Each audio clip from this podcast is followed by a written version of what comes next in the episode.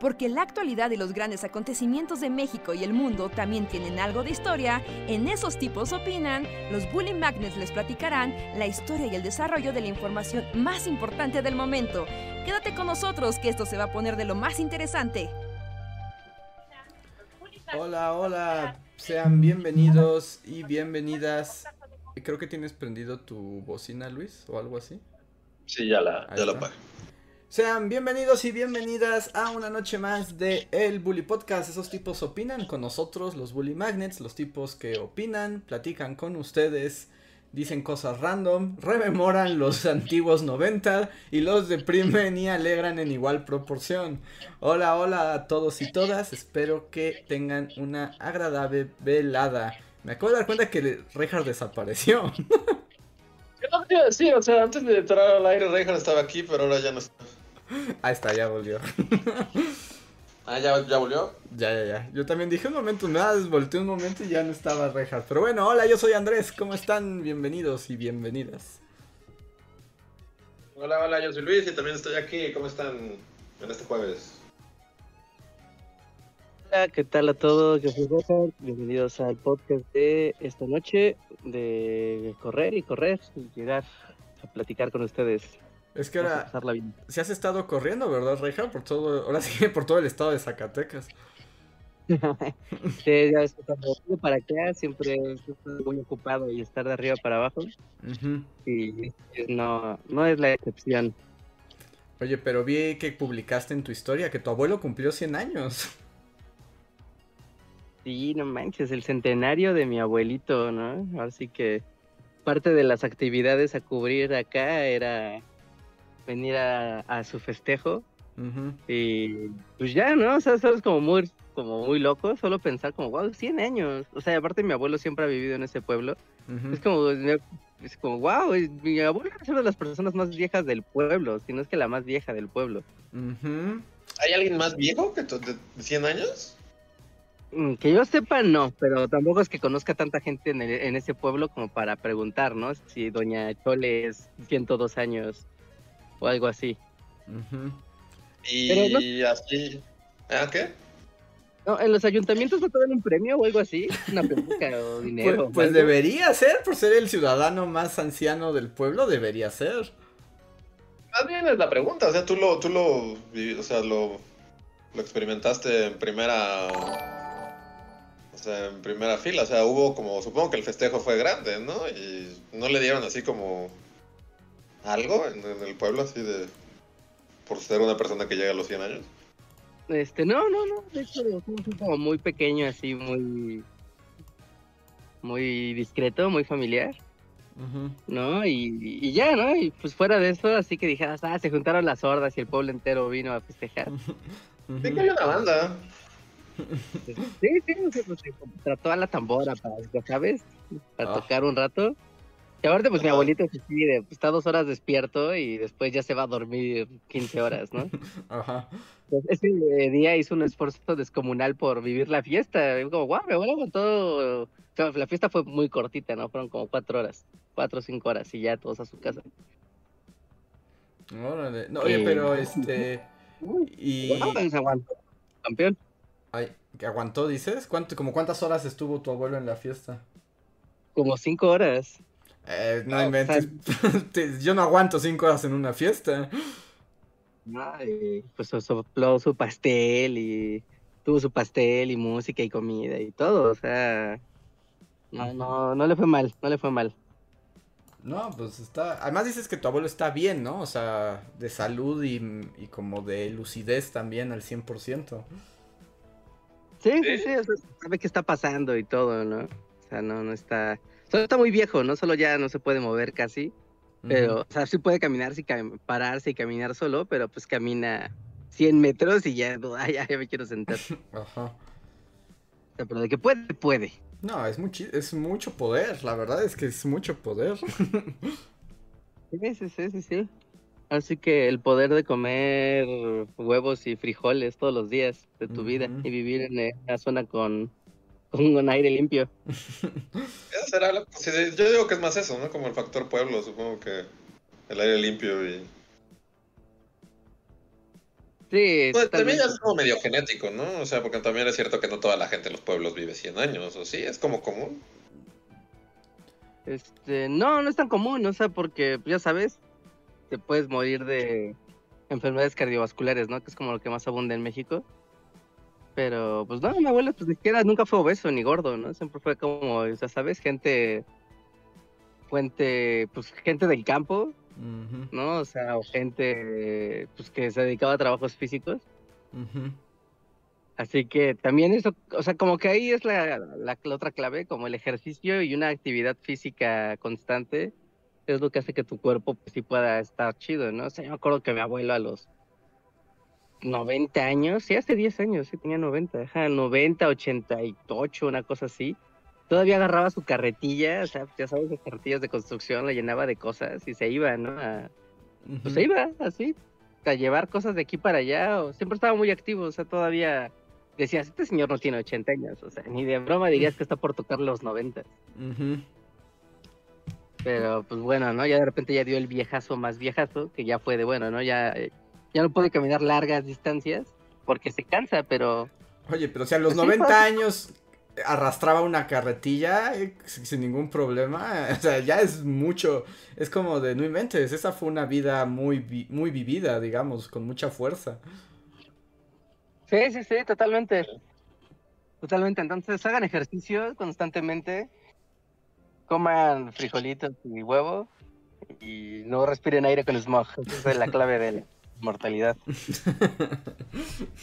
ah, bueno, y no tengan vicios. O sea, mi abuelo sí era como de joven, sí era muy borrachote, como buen gente de pueblo.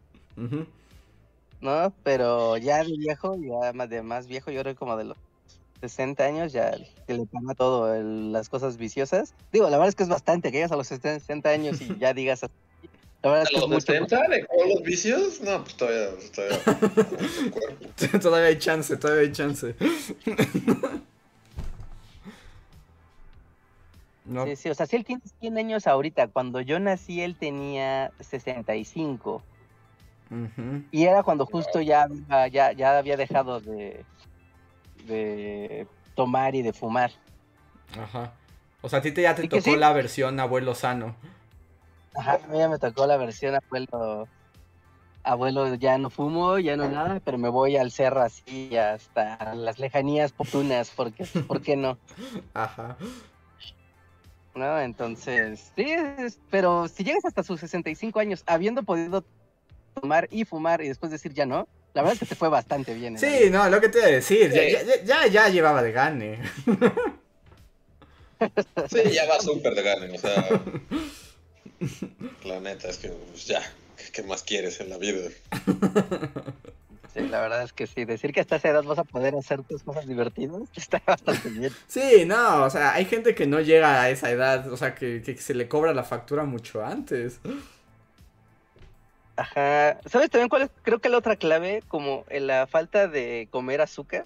O sea, bueno, no, no azúcar así, de que no comieran pan dulce y cosas así, sino como de, tú sabes, refresco, no, o muy poco refresco, o dulces o pan empaquetado, esas cosas, ¿no? Si era como de la vida del pueblo, de aquí, la, panadería, Juanito el panadero y los dulces tradicionales, todas las cosas que hace la gente normal, ¿no? Las cosas de la fábrica. También es una clave importante el, para no morir. Y este, y por ejemplo, la, la rama de, de, esa familia, o sea, esa rama de tu familia, hay, también tienden a vivir mucho o normal y él es la excepción. No, creo que él es la... Bueno, no sé, es que sus hermanos, de sus hermanos creo que ya es el, último que queda. ¿No? Pero sí fueron, sí fueron igual de, sí fueron longevos. ¿no? O sea, ya a los ochenta y tantos y así es, ya, ¿no? Ya refaste, estás bien. Pero ya la siguiente generación, ya los hijos o los primos hermanos, no, ya, ya no tanto, ¿eh? Ya no tanto, no tanto, pero es que ahí es donde notas también el mismo factor de, que el estilo de vida fue muy distinto y eso es lo que los, pues sí, ¿no? El que lo, terminaba destruyendo. Sí, es que es como una mezcla de todo, ¿no? O sea, es la genética, el estilo de vida, la salud, la fortuna también, que nunca te haya pasado nada, ¿no? ni accidentes, ni, ni enfermedades graves, que pues luego pasa porque pues pasa, ¿no? Sí, bueno, te puede quedar así un tabique así en la cabeza y ya dejarte loco para siempre, ¿no? Ajá. sí, sí, sí, ¿no? El poder, el poder de la edad. Y sería, o sea, dirías que es la persona más, este, longeva que has conocido en tu vida, Reja.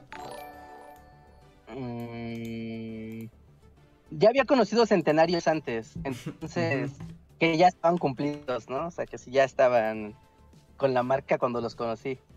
Entonces he conocido gente mayor.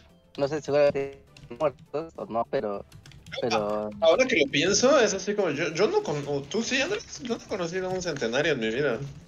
Eh, yo solo sé que del lado de la familia de mi papá, sí son muy longevos. O sea, y tú tengo y tuve como parientes que llegaron a 105 años de edad. Pero yo nunca los conocí. O sea, sé, sé que vivieron eso, pero yo no los conocí. Sí, Sí, también creo que en mi familia alguien debe haber llegado a los 100, pero también yo no los conocí. Y miren, para ir como poniendo como el asunto, estoy buscando quién es la persona más longeva del mundo viva hoy, o sea, al día de hoy. Eh, es una monja francesa que se llama Lucille Randon que tiene 118 años. 118 años. 118 años. Y el que le sigue. ¿Eh? Y el que le sigue es un hombre venezolano de 112 años. 113, acaba de cumplir 113. Ok. O sea, yo estoy bien con menos años que esos, sinceramente. con mucho menos años que esos. A mí me gusta la idea, o sea, a mí me gustaría la idea de vivir muchos, muchos años, pero en buenas condiciones. El problema es que la edad, no, o sea, como el ciclo biológico no te lo permite, ¿no? sí, exacto. O sea, pues a mí también. Digo, si yo soy un vampiro y voy a vivir 185 años, pues sí está chido, pero pues justo, es que o sea, esa monjita le entra algo en el ojo y ya, ya fue. ¿no? Sí, ya, ya. A esas alturas de la vida, cualquier cosa es. La muerte está ahí, ya solo esperando, así. Sí, sí, sin duda. Ah, aunque. 118, ni siquiera puedo imaginar cómo. esperen, voy a. Voy a ¿Qué piensas a los 118 años? Voy a corregir. Porque también, o sea, porque también pon tú que estás en buenas condiciones, pero también, digo, quiero pensar que, bueno, no sé nada de la vida de esta monjita, pero todas las personas que conociste ya están muertas. Todas, absolutamente todas las personas. Ajá. En tu vida ya están muertas. Entonces, como que también, aunque estés bien, si ya todo, o sea, eres Robert De Niro en, el irlandés. Aunque pues tal, es que todo depende, te digo, que tú en qué estado llegas y también con cuántos recursos y qué tan posibilidad tengas pues como de continuar tu vida y, conocer otras personas que obviamente ya no son tu familia. Tu, verdadera gente directa, todos están muertos. O sea, todos. O sea, es que esa edad es muy probable que incluso tus hijos o hasta tus nietos ya hayan muerto. Sí, exacto. O sea, sí, es, muy probable. Es muy probable. mi abuelo, mi, abuela ya vio morir a varios de sus hijos. Ajá. O sea, y es como, wow, o sea, ni siquiera es que digas, o sea, imagínate, estamos hablando de gente de 100 años, ¿no? Y antes la gente tenía hijos a los 16, 17 años, ¿no? O sea, si tú tuviste a tu primogénito cuando tenías, ponle 20 años, tú hoy tienes 100, tu primogénito tiene 80, la probabilidad de que esté muerto. Sí, sí, es alta. está, porque, y así como más datos de vida y muerte, porque a eso han venido, a sentir la, la ligereza y la fragilidad de su existencia. A ver, promedio de vida en México. En México, porque bueno, también...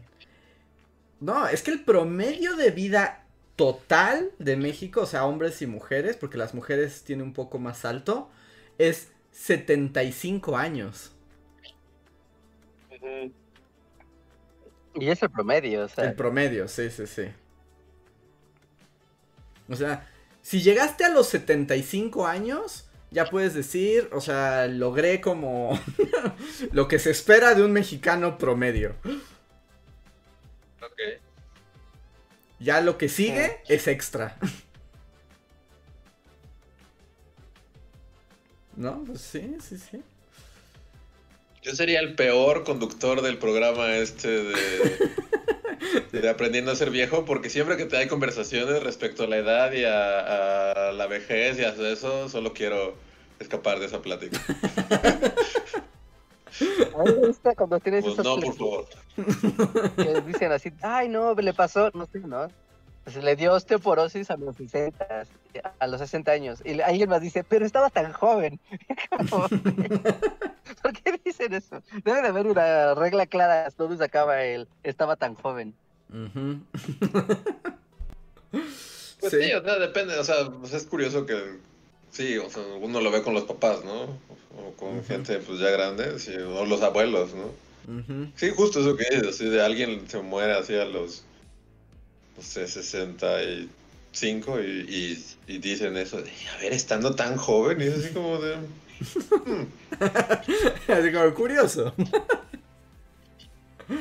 y miren. Sí, ¿no? Mi Sobrinito, ¿no? Que acaba de llegar al mundo hace 10 años. Ya ni ya es tan joven. Pero es que también te va pasando, digo, o sea, si a nosotros ya nos pasa y sentimos que cosas que, o sea, para nosotros pasaron ayer y te das cuenta que ya tienen 20 años, ¿no? Entonces también tu percepción del tiempo va cambiando. Sí, exacto. Y por El ejemplo, tiempo, ¿qué pasa con él? si quieren más datos de la esperanza de vida, la esperanza de vida a nivel mundial, o sea, el promedio a nivel mundial es de 78 años. Pero bueno, estamos tomando en cuenta países donde el promedio es muy bajo o muy alto. Y en el último censo que tenemos del 2021, los países donde la esperanza de vida es más alta, a ver, ¿cuál creen que sea el primero? Reinhardt, No sé. ¿Suecia? Suecia. Japón, algún país escandinavo, ajá. Uno de esos que hace frío. Pues, para su sorpresa, el país con la esperanza de vida más alto es España. Los españoles no mueren jamás. El pro... Pues, no sé, siempre han sido muy longevos, o sea, desde los reyes católicos, los españoles siempre viven muchísimo. Franco no se moría. Este, el promedio de vida en España, el total, está en 83 años. 85 para las mujeres. Ok. Y los siguientes son Por encima de Japón, ¿tam- ¿no se supone que los japoneses viven 5000 años?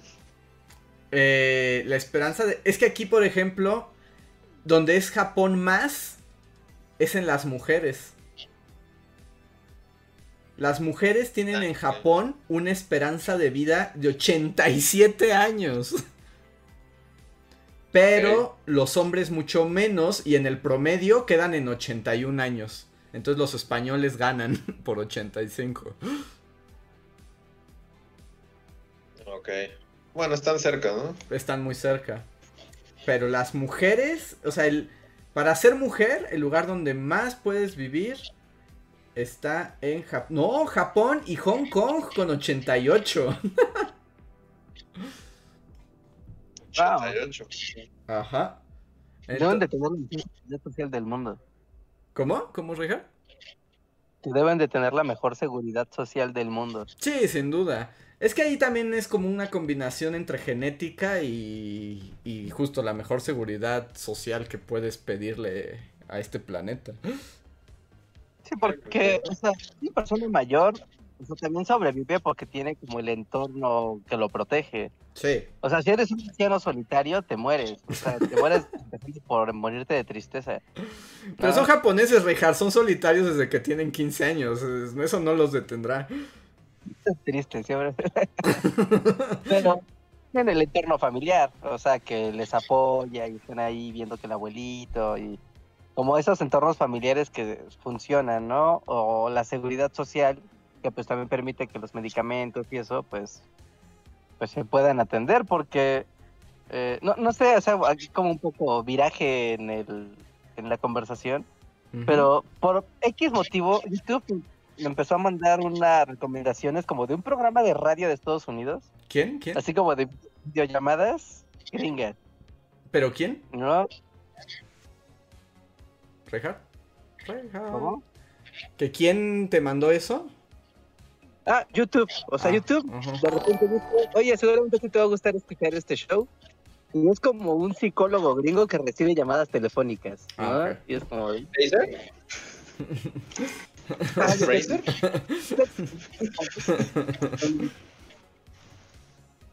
y un día dije, pues a ver, ¿no? Voy a, voy a ver, ¿no? Insiste mucho YouTube en que vea, que vea este canal.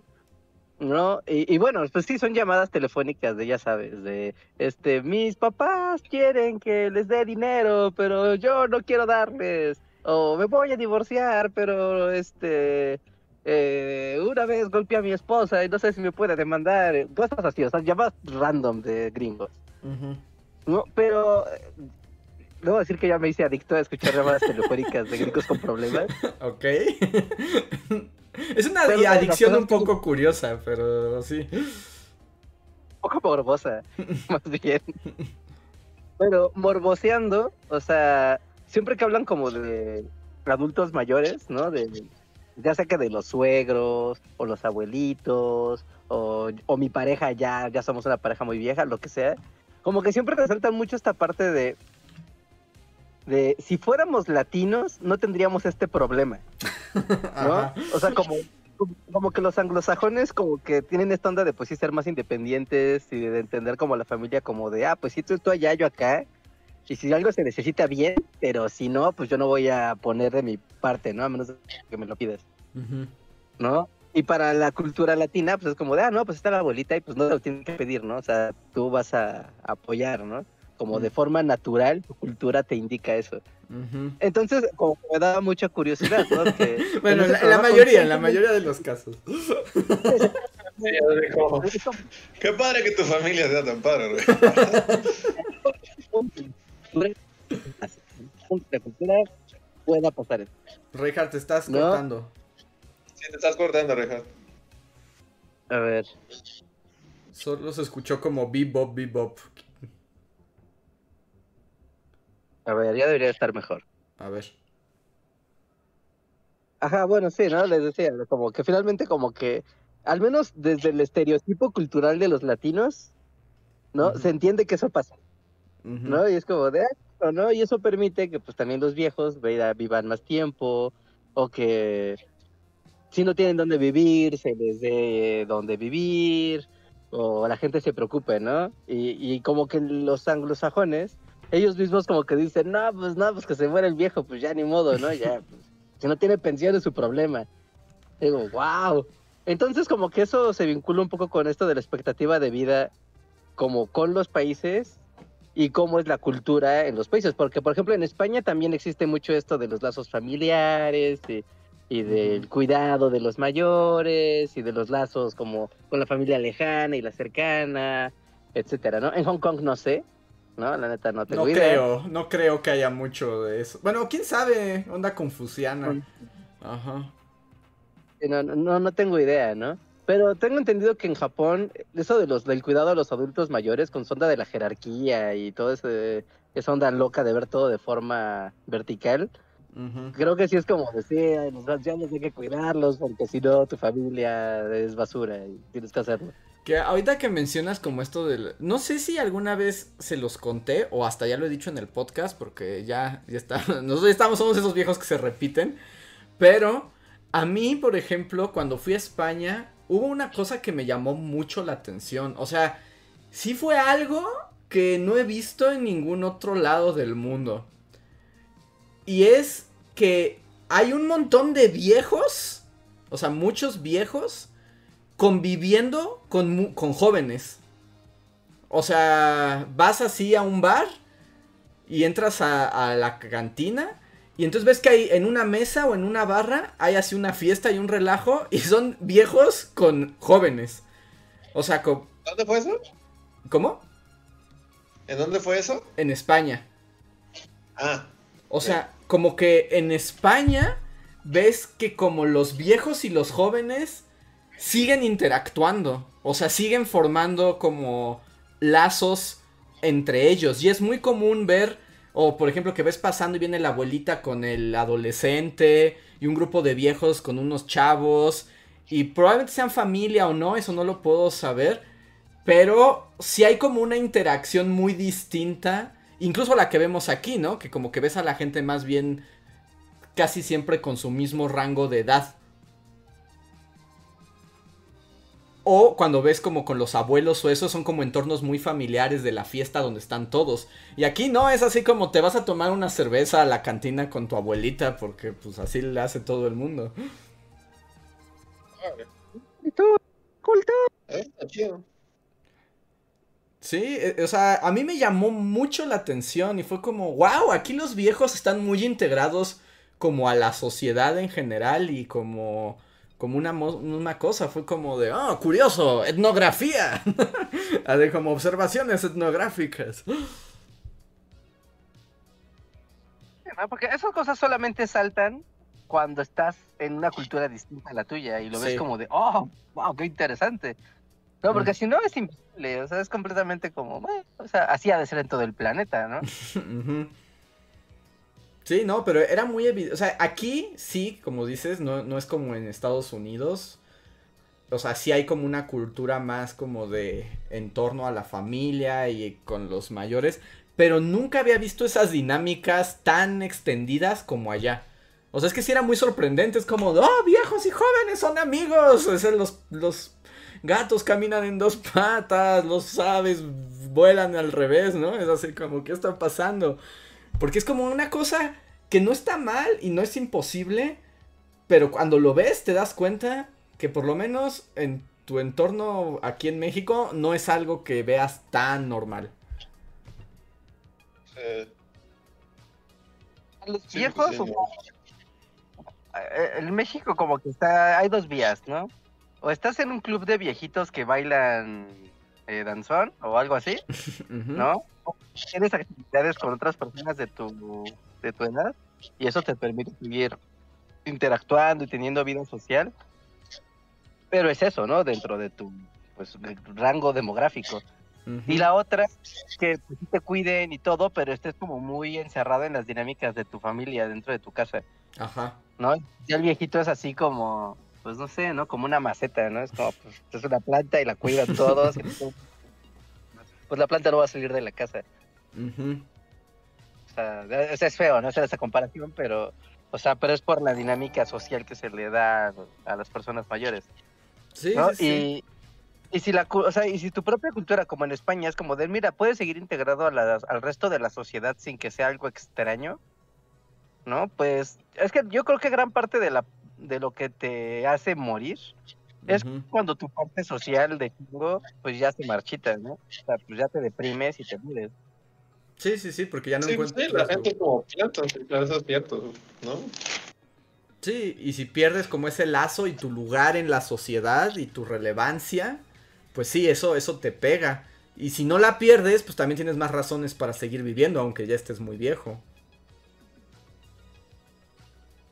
Ajá, sí, sí, sí de alguna manera aquí en, las culturas latinoamericanas, ¿no? Bueno, hispanas más bien, ¿no? O sea, como que se mucho esto del respeto a los mayores y del cuidado, ¿no? A los mayores. No sé si alguien es de Argentina, Chile, Colombia, no sé, y no es así, por favor, digan. sí, sí, para que no estemos haciendo generalizaciones latinoamericanas, porque de eso nos acusan a los mexicanos, de hablar en nombre del resto de Latinoamérica. Sí, ¿no? Igual y así, en Ecuador se arrojan a los ancianos hacia un pantano de brea. y es normal. o en el Ecuador, así como los este, los arrojas a un terbuellino, de un lado gira a la derecha y del otro a la izquierda. y es como, a ver para dónde gira tu abuelo. puede ser, puede ser, las costumbres de Ecuador. Pero cuéntenos, cuéntenos si conocen a personas muy ancianas y cómo se trata a los viejos en sus lugares.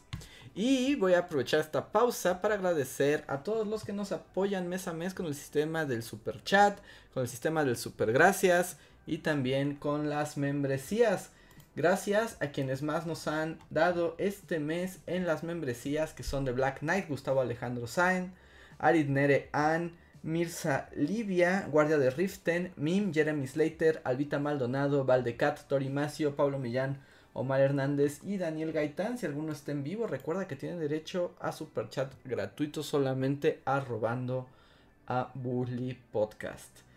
Y el resto de las personas que no se escuchan, pues los invitamos a unirse a las membresías. Está muy divertido y se aseguren de que nosotros tengamos un plan para la vejez, porque claramente pensiones no tendremos.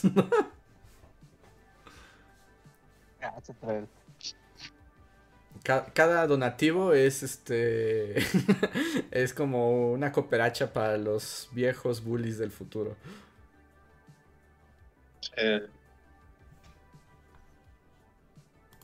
Oye, no, qué feo, pero bueno, es cierto, ¿no? O sea, es cierto, toda la gente de que tenga 38, 40 o menos está combinado seguridad social. Sí, no. ya eso ya no existe. Ya la seguridad social es el fantasma de la Navidad, o sea, ya no pasa. Y tendremos que ver cómo, cómo, cómo sucede. lo, y lo peor es que lo descubriremos en carne viva. Pero bueno, mientras disfrutemos de lo que nos queda de juventud.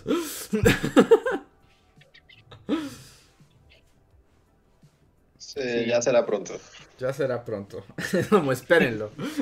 espérenlo. Em, hoy quiero como que nos adelantemos un poco con los super chats, porque además también tenemos muchos super gracias que no hemos respondido de semanas anteriores. Entonces me gustaría como darles chance para que no se nos pierdan. Así que voy a empezar con los super chats y de ahí me voy a pasar a los super gracias. Recuerden, quieren apoyarnos, un pequeño donativo, seguro los leemos y pueden cambiar el rumbo de la conversación. El primer super chat que nos dejan esta noche es de Trígaro, que dice, Reinhard, mi amiga te manda una mentada de madre por decir que mi casa es una mala waifu.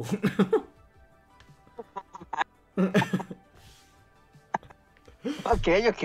Te metiste, te metiste así como al territorio de las waifus más queridas, entonces de las trendy waifus. De las trendy waifus. Aunque yo estaría de acuerdo con Reinhardt. No es una buena waifu. ¿De qué anime? De Attack on Titan. Los gigantes, todos somos gigantes. O podemos ser más gigantes, no lo creo. Ok, ok. Estaba cambiándole de canal y estaba viendo ¿Estabas viendo qué? estaban pasando ¿no? Es que, a ver. Es que Reinhardt no se te entiende muy bien. Ah, ok, a ver. Cada vez como que bajas la voz, se, se, se pierde. Acá a la aplicación, igual. A ver, ¿ya me escucho bien? Ajá. Ok. Este, ah, sí, el otro día, una cosa así. Prendí la tele y estaba en el canal Beat Me Attack on Titan. Y dijo como de, ah, ok, pues va a haber un capítulo random de Attack on Titan, ¿no? ¿Por qué no? Ajá. Y una escena que me hizo cambiarle de canal de lo chafota que estaba, porque era, o sea, no tenía nada que ver con los titanes, nada, así nada. Era como dos güeyes, como dos soldados, viendo unos barcos pasar, diciendo, ja, ja, ja, qué malos, estamos vendiendo armas en esos barcos, armas ilegales. Y llega otro soldadito de, eh, capitán, ¿qué quieres, novato? Este, las armas ilegales, eso es malo. Y, y los, los capitanes dicen, cállate niño, este es asunto del ejército, y le pegan, ¿no? Así, ¡pah! Y, y fue como de, no, protegeré las armas ilegales del ejército. Dije, wow, qué era tan chafa de plantear el tráfico de armas en una serie y le cambié. Sí, además también luego tiene esos momentos que cuando no hay titanes son 20 horas de burocracia militar.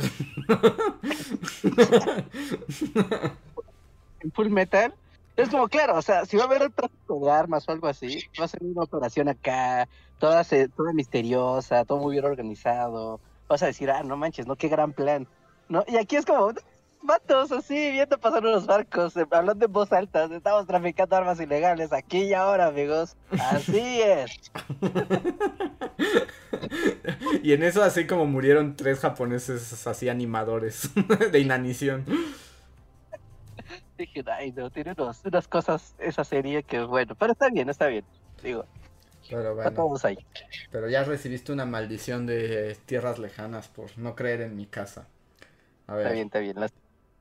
El siguiente super chat es de Adrián Verdines. Muchísimas gracias, Adrián, que dice: Felicidades al abuelo de Reinhardt y saludos, saludos desde Monterrey donde ya está lloviendo. Y dice, se empapa en la lluvia con música dramática. muchas gracias, muchas gracias por las felicitaciones. Y, qué bueno que, ya esté lloviendo un poco por allá, ya, ya, ya era muy necesario. Sí, pues ¿Qué va a hacer su gobernador? Saquen así botes y llenen los de agua de lluvia.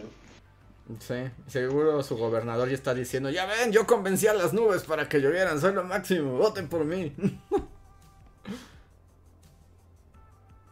Voy a robarme un niño y lo voy a meter en una cubeta de agua. De... Con agua de lluvia, para que vean qué bonito. Pero antes haremos un TikTok al respecto. Y el niño, quiere ir a mi casa.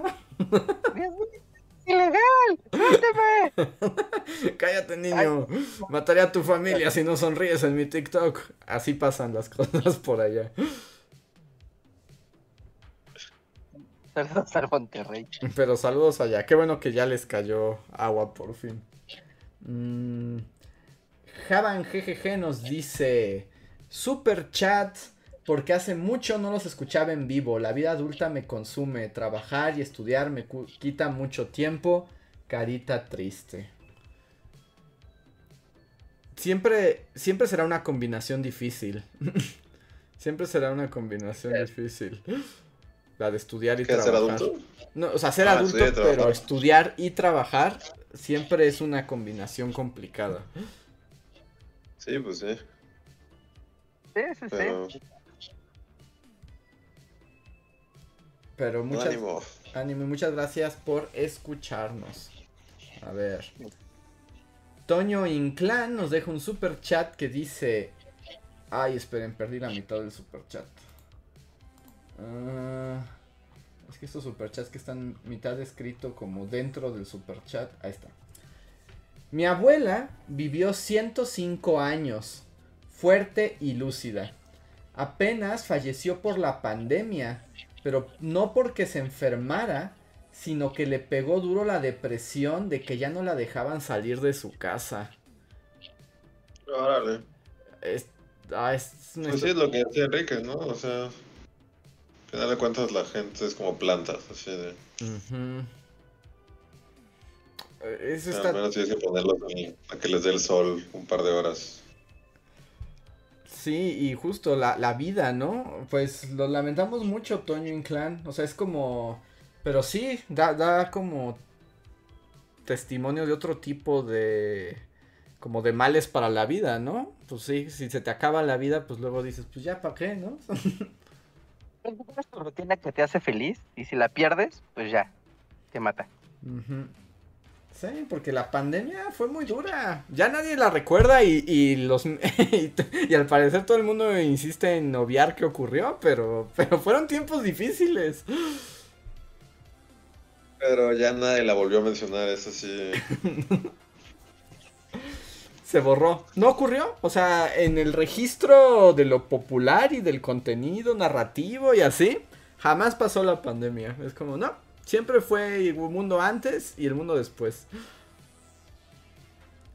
Raro, porque por, ejemplo, el cubrebocas sigue siendo una cosa, ¿no? O sea, como que. O sea, los cubrebocas, en los lugares públicos, o sea, ¿eso como que ya llegó para quedarse? ¿O Mm, pues ¿Crees que en diciembre siga, siga, habiendo cubrebocas y gel antibacterial en las tiendas departamentales? En diciembre sí, sí, yo creo que todavía le queda un rato. El gel antibacterial siempre va a estar, como desde, desde la pandemia. Sí, ya, ya llegó para quedarse. Sí. Pues ves que siempre había, incluso desde que fue la otra pandemia que solo duró cuatro días de encierro. Eso no es Ciudad de No, sí. En México. O sea, hubo durante esos días, pero no hubo en los años, en esa década, no, no había gel antibacterial en la entrada del... se volvió, o sea, en el... No. Sí. En la entrada de los super, ¿no? Pero que fuera una taquería. ¿En la entrada del super había gel antibacterial? En, lo del super no, y en las plazas no tan masivo, pero por ejemplo, como dice Rejar, si vas a una taquería, si vas a un restaurante, siempre había gel antibacterial, siempre. Venía a creer esa información. no, pero sí, era así. Las taquerías. Estás alterando el pasado, como en esa película, así de... No me acuerdo cómo se llama, pero... Ok.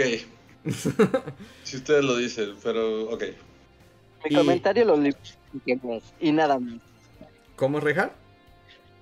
Mi comentario lo limito a las taquerías y nada más. las taquerías, los restaurantes, sí, en esos lugares siempre había. Obviamente no era como obligatorio ahora o como que estuviera en la entrada y de póngase esto, pero había, estaba presente ya en nuestra existencia. Y ahora sí no creo que ya desaparezca nunca, ya de, del foco. Sí, no, el jabón llegó para quedarse por siempre. Y los cubrebocas, yo creo que sí van a desaparecer. Pero diciembre no, en diciembre todo seguirá más o menos igual. Esa es mi predicción. Ok. Sí, diciembre sí. más bien yo ya no los veo desapareciendo nunca, pero pues quién sabe. Igual y para mediados del año que entra ya. Lo que sí es posible es que ya tengamos dinámicas como japoneses. Como que ya sea común de me enfermo, me pongo un cubrebocas, ¿no? Sí, que también eso también a cierto punto ya pasaba, ¿no? Antes. Sí, o sea, en algunos casos sí. Sí, sí, sí, esas cosas ya, ya se van a quedar hasta como un hábito, ¿no? De, de esta época. Pero lo que es cierto es que en las series, en las películas, en los programas de, pues sí, ¿no? De entretenimiento y demás, o sea, como que el, el escenario pandemia no ocurre, ¿no? O sea, como dirías, ah, pues tienes el, escenario Guerra Fría, tienes el escenario zombies, tienes el escenario eh, Segunda Guerra Mundial, no sé, los de época, pero el de pandemia no existe. O sea, es como, no, está bien aburrido, no, no, mejor no hacemos nada. Es raro, no hay registro, al menos hasta el momento, de cosas relevantes que estén en el contexto pandémico. Solo capítulos de la ley y el orden, porque la ley y el orden es lo único que registra la realidad. es el único registro de nuestra época. Porque si he visto capítulos, es como, estamos en pandemia, oh Dios mío, cubrebocas, no, la gente no sale a la calle, agente Benson, así, pero sí hubo, sí hubo momentos de, este, pandemia. Esos güeyes van al, momento, ¿no? Sí, sí, sí. Que con ellos sí puedes como reconstruir la vida, por lo menos en Estados Unidos. Y como yo me quedé, o sea, el otro día estaba pensando en eso, ¿no? De que no hay nada que hable mucho de la pandemia, o sea, en las representaciones y así.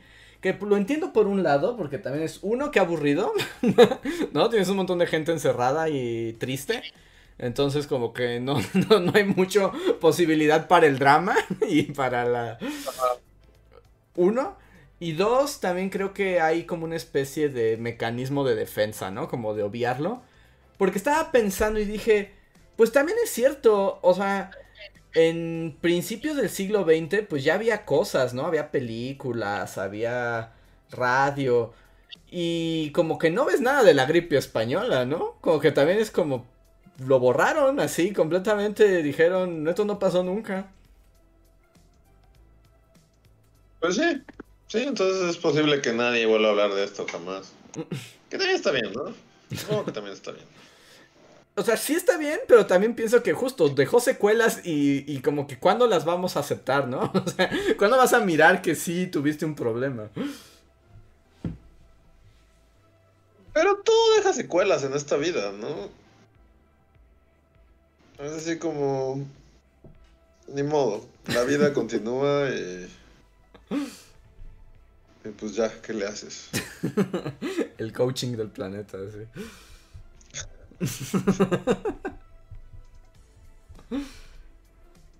No, seguirá habiendo camiones llenos de gente que va a su trabajo, o sea, y eso no lo va a detener la pandemia. No, no. O sea, la gente podría morir y eso no va a detener las dinámicas cotidianas. Como muy raro, es la costumbre, la vida humana tiene hábitos y no, pr- primero va a morir haciéndolos que cambiarlos. Sí, o, y literalmente, muchas veces los cambias porque los que lo hacían se morían. Entonces es como el ciclo de la vida. Sí. Y estoy de acuerdo con lo que nos ponen aquí en el chat, en el Headfield, que dice, estoy casi seguro que en un futuro habrá cap- un capítulo del Doctor Who donde viajará a los años de la pandemia. Sí podría ocurrir. Sí. ¿Seguirá Doctor Who? Eh, ¿Actualmente o en el futuro? No, digo, en el futuro. Sí. Sí, también es esas Sí. cosas que ya volvió para nunca irse. Y Doctor Who... Nunca irse. Y sí lo veo, el episodio de la pandemia, va a llegar el doctor con un departamento donde nadie puede salir, pero resulta que el virus es culpa de un extraterrestre. Es un extraterrestre, el virus. Ejemplo, ¿tú sigues viendo Doctor Who? No, ya tiene un montón que no lo veo. Yo como que, o sea, ay, o sea, ya solo la banda más aferrada sigue viendo Doctor Who, ¿no? ¿O, o será popular en otros países? Eh, pues British Time, o sea... Yo siento que la banda que sigue viendo Doctor Who ya lo hace más como por aferrar, o sea, como que en realidad a nadie le gusta, pero ya es así como, ya me casé con esto. O sea, a, la- a las únicas pocas personas que ni siquiera las conozco en, en mi día a día. En mi día a día no podrían nombrar a absolutamente nadie. y Hasta creo que tendría problemas para encontrar a alguien que, que viera Doctor Who. Y la poca gente que veo como en redes así, que sigue como de, uy, qué emoción, este, Doctor Who. Siento que, que están como súper aferrados, así como de, esto me, esto me, defin- me definía parte de, de como de los, mis gustos y lo que era, y no lo voy a dejar ir, pero en realidad, o sea, ¿quién, quién, a quién le importa Doctor Who hoy en día? No sé, siendo. O sea, claramente tuvo un revival, o sea, nuestra. O sea, pues, ya hace uno- un buen par de años, ¿no? O sea, con. David Tennant, ¿no? Básicamente como que. O, o- o- ¿Hubo alguien antes que él? No. Sí. Antes que él está el que no le gusta ser Doctor Who. Ajá, que- este, E- Eccleston, no me acuerdo su nombre, Chris Eccleston. Ajá, Eccleston. Ajá. Ese güey, el güey. O sea, en realidad sí, o sea, todos estos años como que medio se los deben, como supongo que David Tennant algo ahí revivió, como esos años revivió. Pero como que progresivamente es como de, ah, me sigue gustando con el que siguió. Y luego es como, ah, me sigue gustando. Siento que desde el tercero, después de Tennant, es este, Matt el viejo. Smith. Matt Smith, no, primero va Matt Smith. Ah, sí, hay uno entre Matt Smith y David Tennant. No, no, no. O sea, primero va Eccleston, luego va David Tennant, luego va Matt Smith, luego, viejo. luego va Peter Capaldi, y luego la doctora que es Rowan algo, y luego el nuevo que no sé ni cómo se llama. Ajá. Pero sí, un poquito, ¿no? Como que no, no sientes también eso, que la gente que lo sigue viendo ya en realidad es así como de... Es Siento que a que... nadie le gusta Doctor Who actualmente, es así como que... Nadie. quienes dicen que les gustan mienten. ¡Mienten! es más, la producción odia hacer el programa. ¿sí? Ay. Si me dijeran todos, absolutamente todos, así, el güey que ilumina, odia su vida, lo creería. Así como... Pero tal vez me equivoque, tal vez me equivoque. Solo la impresión que me da, así como la poca atención que le presta a Doctor Who cuando se aparece en mi vida, siento así como de, "Güey, Seguimos hablando de Doctor Who. Sí, va a continuar. Yo ya no puedo hablar de las nuevas temporadas, pero, o sea, con Eccleston, pues fue como el revival de Doctor Who. Y la verdad es que David Tennant es lo mejor. O sea, las temporadas de David Tennant es cuando dices, wow, esto es tan increíble que voy a ver esto hasta que me muera. y con Matt Smith empieza bien, pero ya empieza como a caer y después ya se va como al agujero.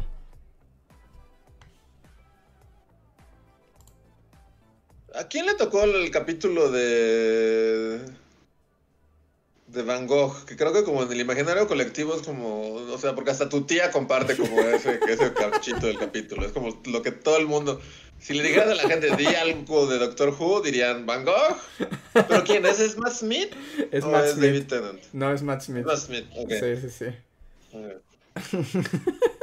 Ahorita estoy seguro que ya fuera de tu casa y así una cantidad de fans de Doctor Who con antorchas. No, no, siento que esto hubiera pasado hace 7, 8 años. Nadie va a tomarse la molestia hoy en día. No, ni de escribir un comentario. ¿O sí?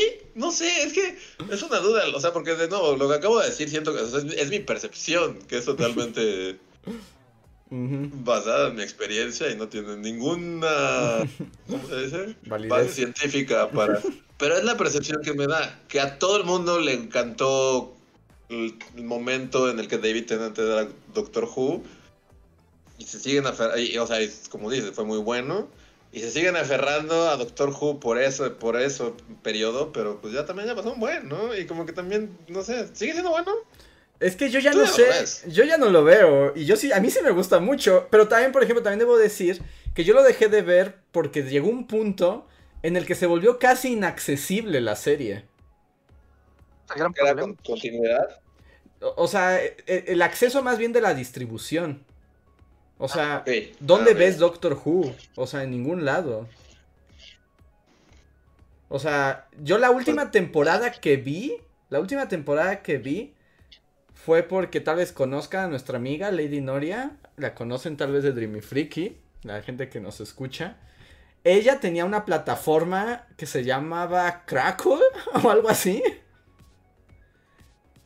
Y, ahí pasaron una temporada de Doctor Who y me prestó la contraseña para verla y me gustó. Y después ya ni siquiera estaba ahí y las últimas dos temporadas no había dónde verlas. O sea, tenías que torrentearlas, pero ya no era lo suficientemente buena como para torrentearla.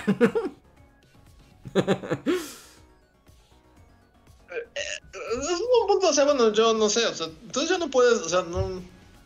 ¿Qué pasó con la, el canal de la BBC? ¿Sigue existiendo? no, fue destruido. ¿Está destruido? BBC México ¿La BBC ya no existe? en, en Latinoamérica en cable no ya no existe, lo mataron. ¿A poco? Sí, sí, sí. Sí, mi mamá es de las personas que lloró la muerte de ese canal, así. De la BBC, ¿pero por qué? ¿Por qué murió? ¿En Que porque en Latinoamérica nadie lo veía. serio? Ajá.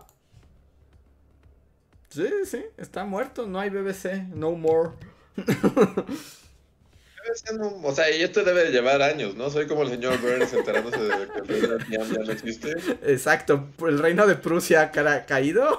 Eso te acabas de enterar porque esto ya tiene años. Sí, sí, me suena, que porque si dices que torrenteaste, o sea, ¿torrenteabas ya a Capaldi?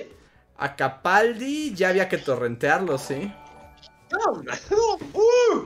Wow, sí estoy muy fuera de las noticias de la televisión. Pero sí, así. Porque Capaldi también ya, fue hace como 23 años, ¿no? Sí. Y ya no voy a aburrir más a Reinhardt con plática de Doctor Who. Pero. A mí. Ya se fue, así está ahorita así, montando un caballo.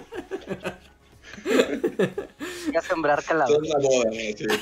Estás en un jaripeo, así.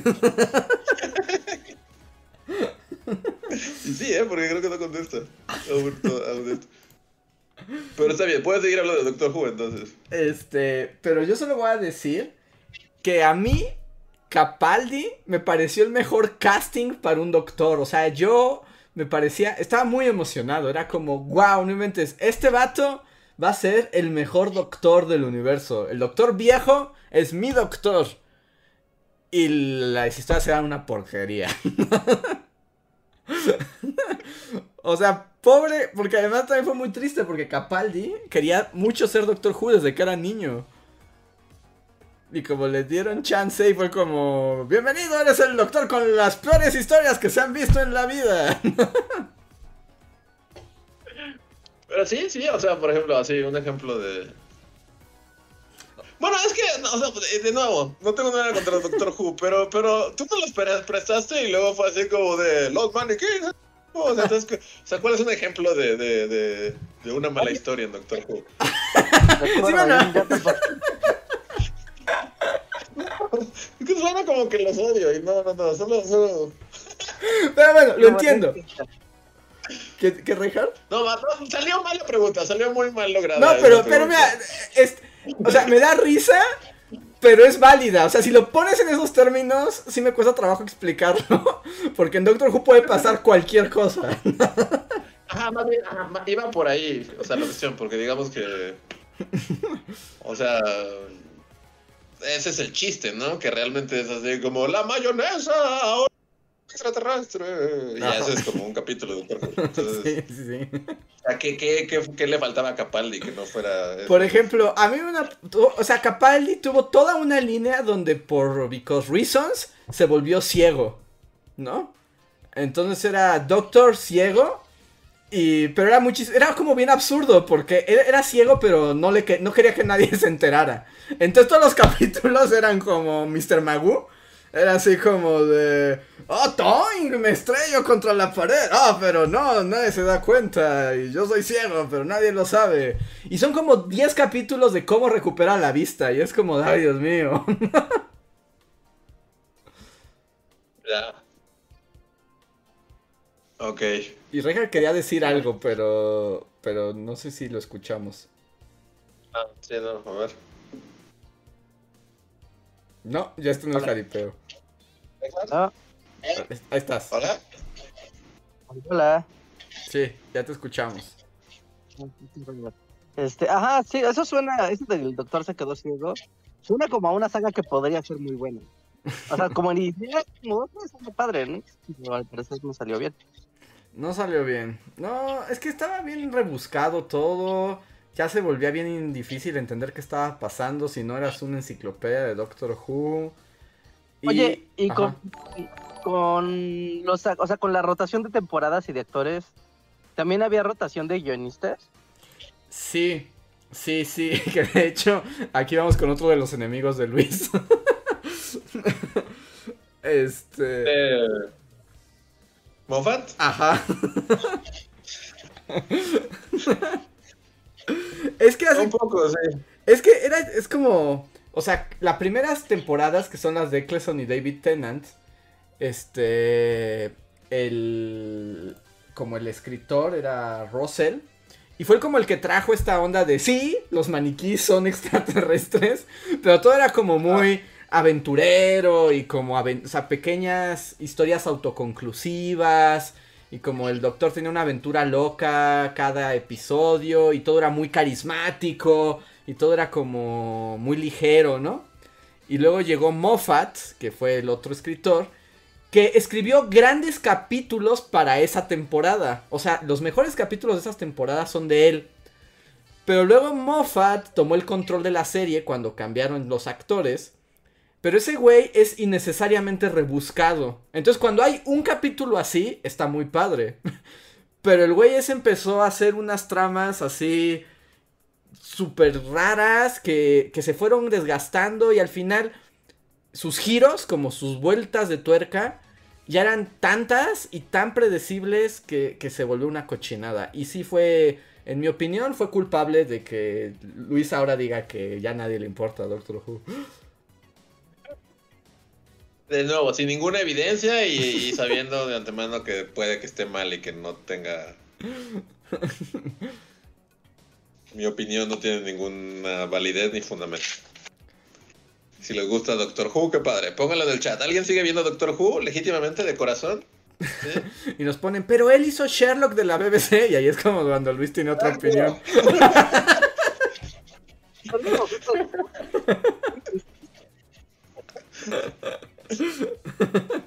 que a mí Sherlock me gustan los primeros, o sea, la primera temporada de tres capítulos me gusta. La primera. Después ya no me gusta nada. A la vez, pero, pero. Son, porque son tres capítulos, ¿no? Sí. Pero ni siquiera podría recordar. Es taxista malvado. Ajá.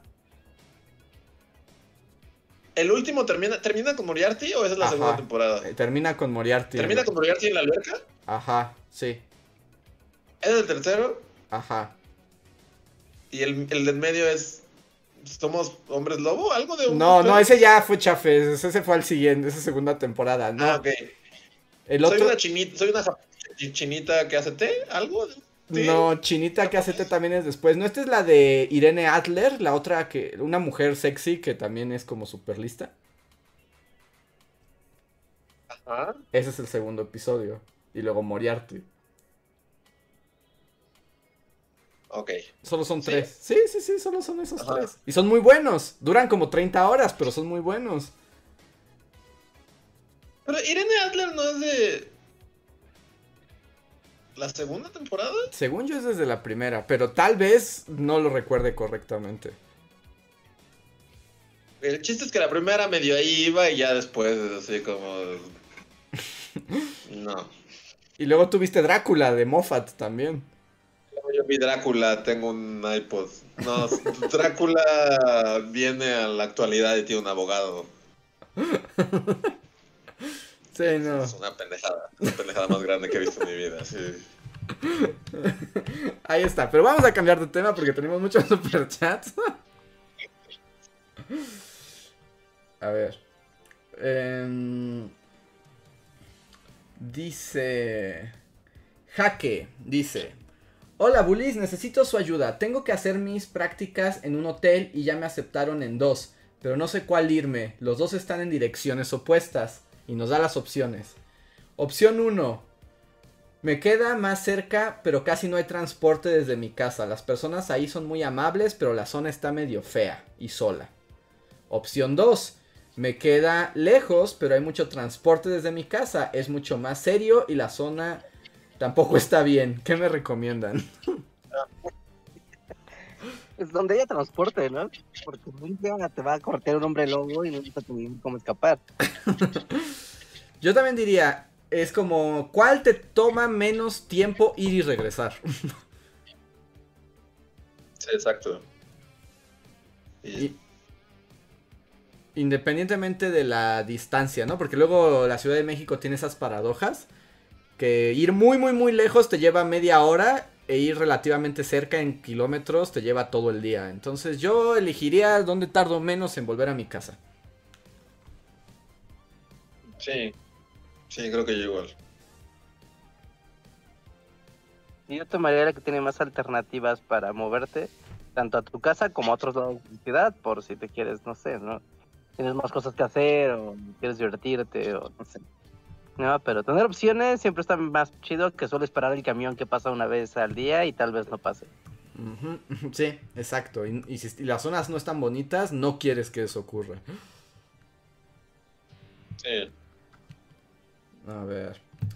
Eh, el siguiente super chat es de Arturo Guerrero que dice: Luis, definitivamente Google te espía. Hice la misma búsqueda que tú y no obtuve el mismo resultado. Yo también, no sé si vieron. Estuvo increíble porque además derecha derechosa se invocó en tu tweet. Pero sí, no, o sea, justo, y justo tenía la duda de de qué pasaba si hacías eso, pero o sea, yo lo puse nomás por mamar, pero sí aparecía y fue así como de wow, definitivamente me super espías Google, así de no hay ni una sola palabra que indique hacia dónde quiero que vaya esa búsqueda. Fue como de, este güey, estás buscando a este güey. Y yo así de, no, Hiciera ese, o sea, sí buscabas a derecha derechosa. Sí, sí, sí. O sea, como que por algo, como que. No sé, lo estaba buscando y fue así como así, ese güey, ¿cómo se llama ese güey? Y sí, literal puse eso y apareció. Sí, no, Google te super espía y sabe, o sea, Sí, ya llegó al grado que siento que le puedo poner así como la madre que me comí el jueves y me va a salir así como el restaurante así geolocalizado de, donde comí. Sí, nos espían bien gacho, la neta, o sea... Sí, sí, sí, todo lo sabe, todo lo sabe. Entonces... A ver. Toda la... Lo recordará forever. forever. A ver, siguiente super chat es de Manuel Dueñas que dice, hola bullies, dos cosas. Hace un mes defendí mi tesis sobre divulgación de la arqueología y le debo la tesis a Andrés, sí me la debes, pero no sé dónde subirla en Discord. ¿Pueden decirme en cuál de los foros les es más fácil encontrarlo? Y segundo, Andrés, ¿cuándo terminas tu tesis? ¿Hay tesis cast? ¿Quiénes te asesoran? Saludos. Esperemos que se acabe pronto. Yo digo como, no, no me hables de ello. ya va la mitad del camino transitado, ¿no? Me faltan dos años. no, ya va la mitad, ¿no? Sí, me faltan dos años todavía de dolor, de, llorar sangre, dos años de, de llorar sangre. Este podcast es una zona segura donde no se hablan de esas cosas. Ay, sí, porque es como de... porque además llevo días trabajando en la tesis y borro más de lo que escribo. y es muy frustrante, es muy frustrante en cuando la tengas y se la avientes en la cara al peje, así como... ¡Maldito! Ay, una teji. Ay, no. Neoliberal. Neoliberal. Otro fifi neoliberal que, que, que ahora es un doctor. Qué vergüenza. Es mi, es mi enemigo, es un doctor enemigo. Sí, va a ser el doctor enemigo del peje, pero es como de, ay Dios santo. Pero es muy doloroso, es, odio escribir tesis, ya, que me escuche el mundo. O sea, de todos los géneros de textos que hay en este mundo, el único que no tolero es escribir tesis. Pero pues ya, casi ya. Si fuera un maratón ya estarías a la mitad. Sí, ya, ya, la, la lo mismo en regresarte así todo alrededor a ya los que no entrenaron, les dio dolor de caballo, media carrera o así, ya, ya cayeron. O sea, aquí ya están los que ya están corriendo en serio. Y que también ya estás resignado, ¿no? Ya eres como más bien. ¿Se acuerdan ese. ¿En qué Olimpiadas fue uno que llegó al maratón, pero que casi se muere? O sea, que llegó ya en versión calavera al final y luego tuvieron que cambiar las reglas del maratón para que no volviera a ocurrir. Ah, no, no siempre pasa eso. Pero hubo uno en particular que llegó muy mal, así como de no inventes. así es como se llega al final del maratón. Y sí, pero... Dos años. Cuando termine les contaré. Cuando termine les contaré cómo estuvo. Pero sí, me gustaría conocer tu tesis. Eh, más que subirla a Discord, o sea, puedes subirlo en, la parte de compartir cosas. Hay una, no me acuerdo cómo se llama la sección, pero es como avisos de la comunidad, ¿no? Algo así se llama, Reja. Ah, igual y se dijo en el podcast. ah, se dijo en el podcast. Y si no, si tienes la oportunidad y la voluntad de mandárnosla también a nuestro correo, a bullymagnets.gmail.com, te lo agradecería. Estaría padre ver qué hiciste de, de tu tesis. Y felicidades, qué bueno que ya terminaste. Bueno, sobre todo felicidades. Ajá. Sí. Pero, pero sí. No, las tesis son una trampa. Es. No son divertidas de escribir. O sea, puede ser interesante y padre lo que dices, pero la estructura de hacer una tesis, cómo se arma una tesis para complacer las exigencias académicas, es muy aburrido. Y ya. Si alguien pregunta, jamás dije esto. Así asesores escuchando. Me encanta el podcast de Andrés. no, y mis asesores son increíbles. La verdad es que me ayudan mucho y me dan ánimo para continuar eso. Pero es como, como el estilo literario más horrible que existe es tesis académica.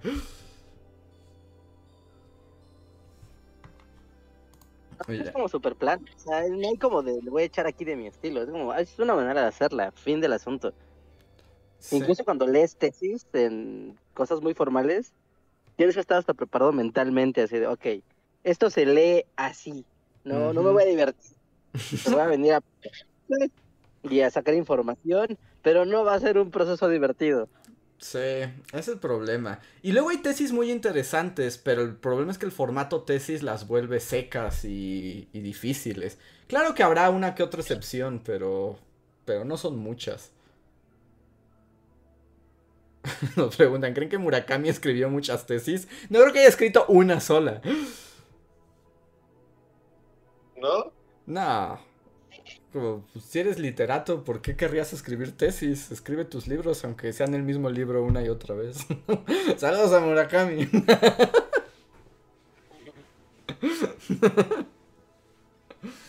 A ver. No, es como las tesis, ¿no? De diferentes temas, pero la forma en la que le escribes, pues es la misma, no otra vez. Eso sí. Y tienes que citar y poner comillas en todo el tiempo, utilizar muy bien tus tiempos gramaticales de forma constante, evitar dar opinión de cualquier tipo, sino hacer afirmaciones que estén sustentadas en algo que puedas poner al pie de página, y así y así. Nos ponen ahí que si hay una utilidad en el formato tan estricto de una tesis, pues porque al final lo que haces es demostrar que tienes las habilidades para el pensamiento de la investigación académica. O sea, por eso son así. Que de hecho los libros, luego muchas tesis se hacen libros y los libros siempre son mejores porque están pensados para ser leídos. Las tesis están pensadas para que demuestres todo lo que leíste, ¿no? Y que muestres cómo estás pensando más que dar como tu, tu idea. Pero son difíciles. Son, son, son, son difíciles las tesis. Y me gusta. Sí, no, ya no puedo escribir más, ¿no? Ya, ya cubrí mi cuota humana de tesis, no puedo escribir más. No, pues ya no, ya no, llegaste al fin del mundo tesis. Sí, según yo ya no se me puede exigir una tesis más el resto de mi vida. No sé que hagas otra carrera, no sé. No, porque ya, ya no puedo. Bueno, a menos que hiciera como un segundo doctor, o un no, porque los postdoctorados ya no se hacen tesis, ya son distintos. ¿Ah, ¿Ah pero quieres así una licenciatura de ceros, así de Ah, bueno, sí. Sí. Sí, sí, sí. Pero además, pero insisto, además, las sí hay tesis muy interesantes, hay cosas muy... Y hay unas que hasta se pueden leer. Pero lo que es doloroso es el proceso de escribirlas. No sé si tanto de leerlas, pero... O sea, yo prefiero leer tesis a escribirlas, la verdad.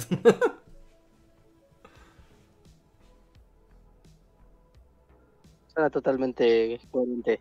Sí.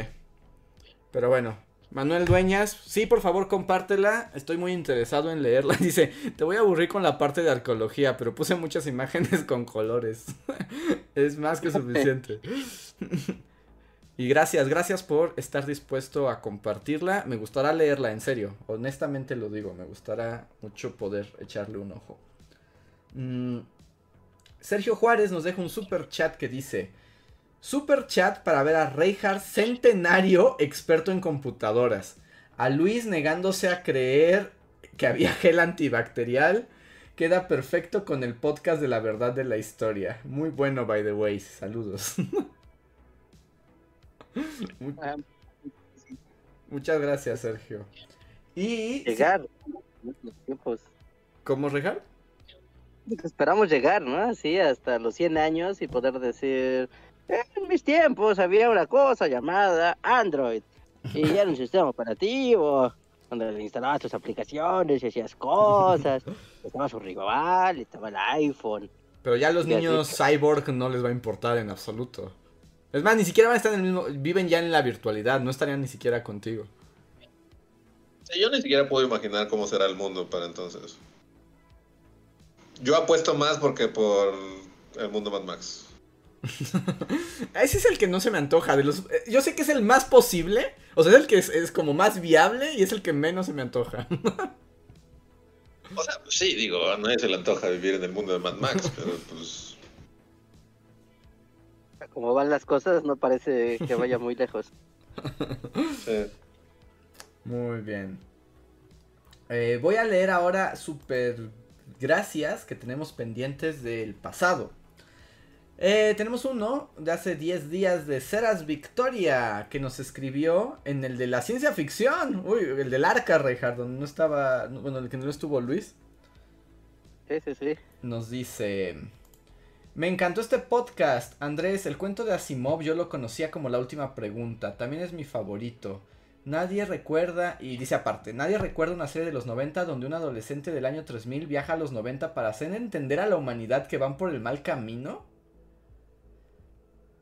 Dice, no, pero son algo muy 90. Sí, dice, en la serie, la chica venía del futuro donde los humanos vivían tipo elfos, en armonía con la naturaleza, pero pasaron mil años para lograrlo, porque precisamente en los 2000 hubo un apocalipsis Mad Max donde se perdió todo el conocimiento. Bueno, en fin, el chiste es que la chica tenía una tiara que le daba poderes mentales que la humanidad ya había dominado en su tiempo, pero viajó en el tiempo para evitar que se arruinara todo y se perdieran mil años. Sorry por lo largo del comentario, pero tengo esa serie en mente y no recuerdo el nombre. No es así, no la ubico, ¿eh?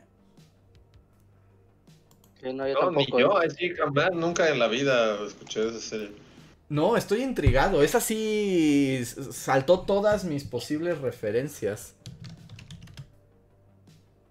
Sí. yo también estoy. Y no sé cómo buscarla. No, pues, no, está difícil, está difícil. Suena interesante, muy noventero, pero no, ese sí se escapa a mi mundo. A ver. El siguiente super gracias es de Carla Franela. Gracias que nos escribió en el misterio de la portada del periódico. ya ni me acuerdo cuál es ese.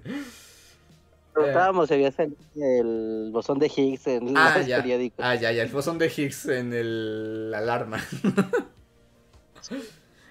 nunca lo supimos, ¿verdad? No, nunca lo supimos. Nadie, nadie lo pudo encontrar. Creo que Israel lo encontró y lo puso en Discord y, en, y no, no sale. Sí encontró periódicos de ese día y no, no salía.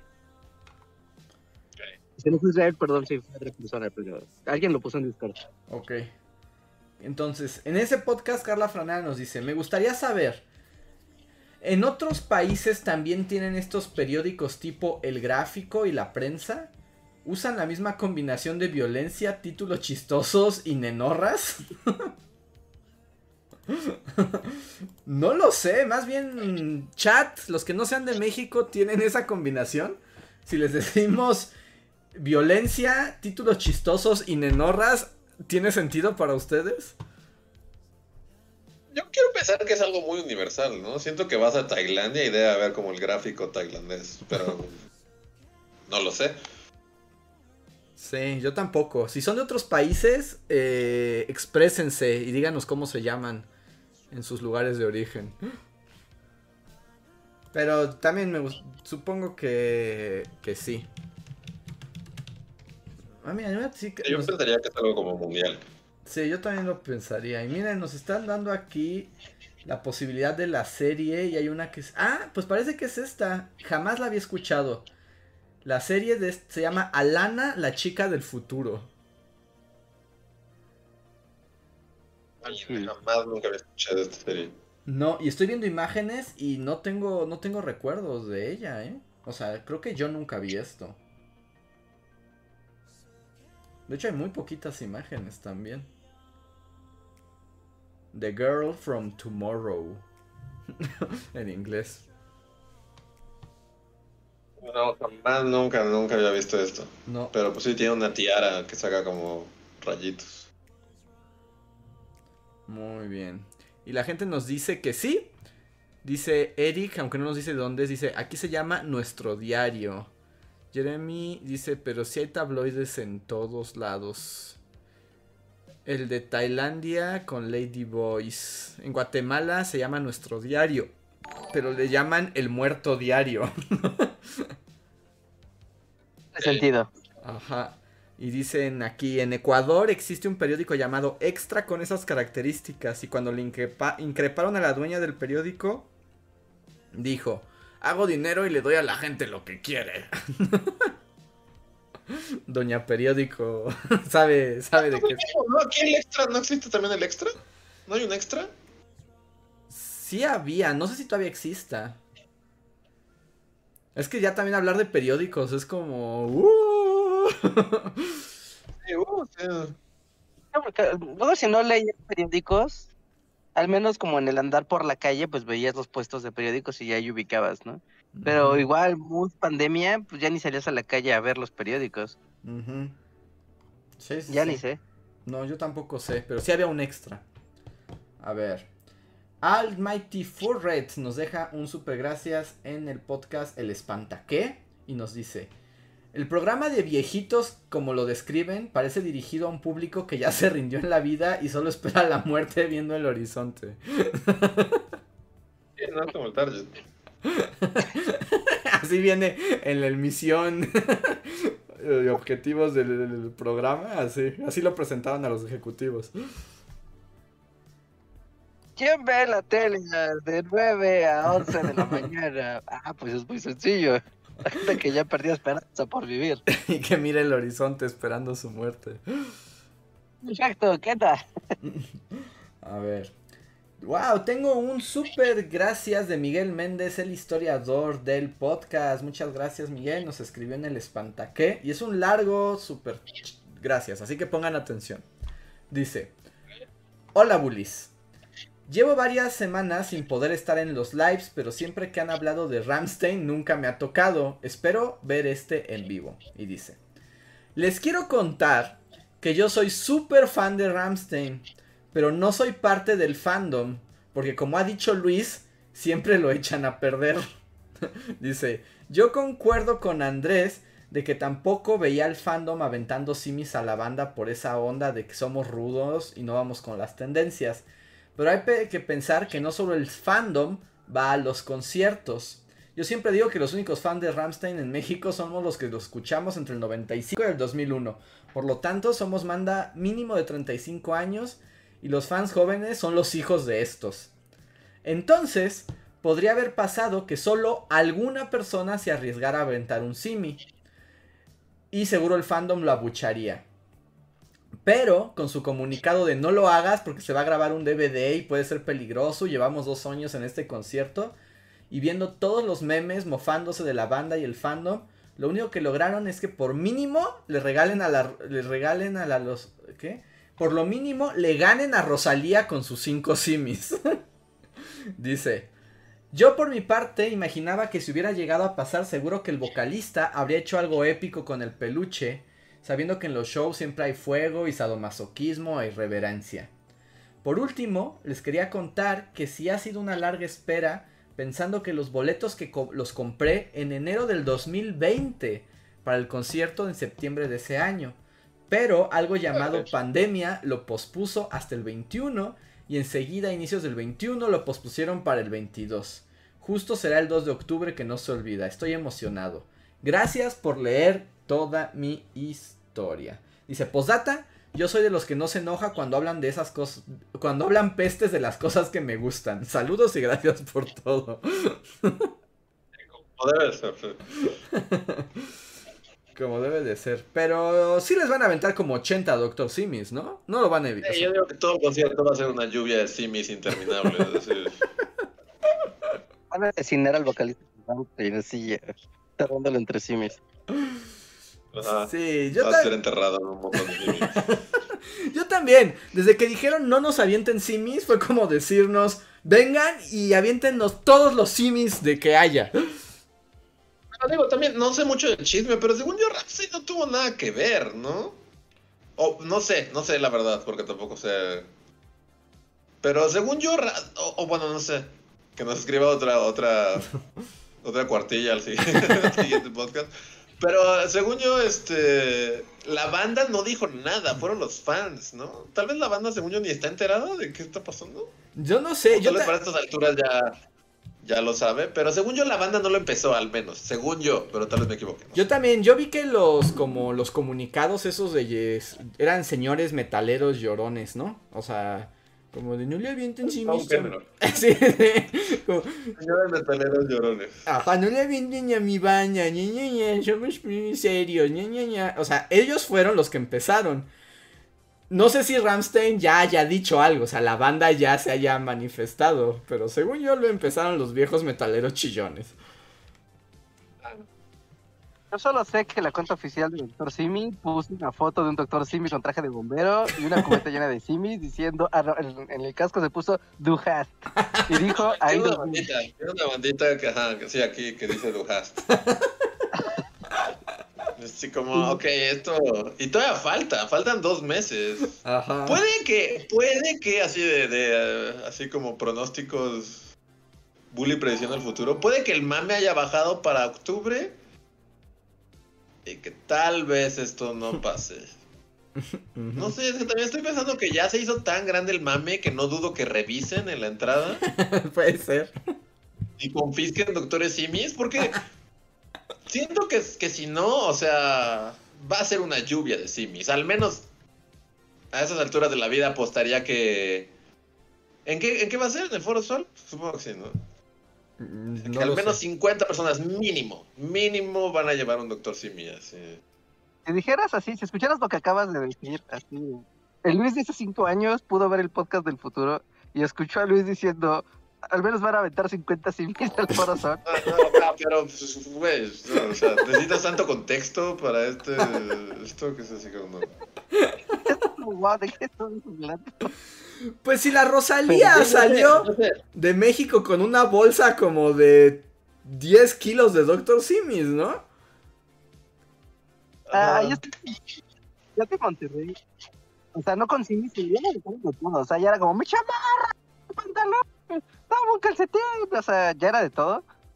Y como que eso ya no está tan cool, creo yo. O sea, yo entiendo que la gente se emociona en el concierto y ve a su artista y sí, o sea, le da emoción. O sea, está bien. Pero como ya se vuelve como el mame de hay que aventarle cosas a los artistas, yo nada más veo un momento en el que pase algo malo. Así alguien va a arrojar un doctor Simi bomba y vas a matar a El guasón, el guasón mexicano va a tener así como un Simi bomba. Así que. Lo mismo, pero más barato. o sea, y, estaba contigo hasta, hasta el Simi bomba y va a pasar algo malo.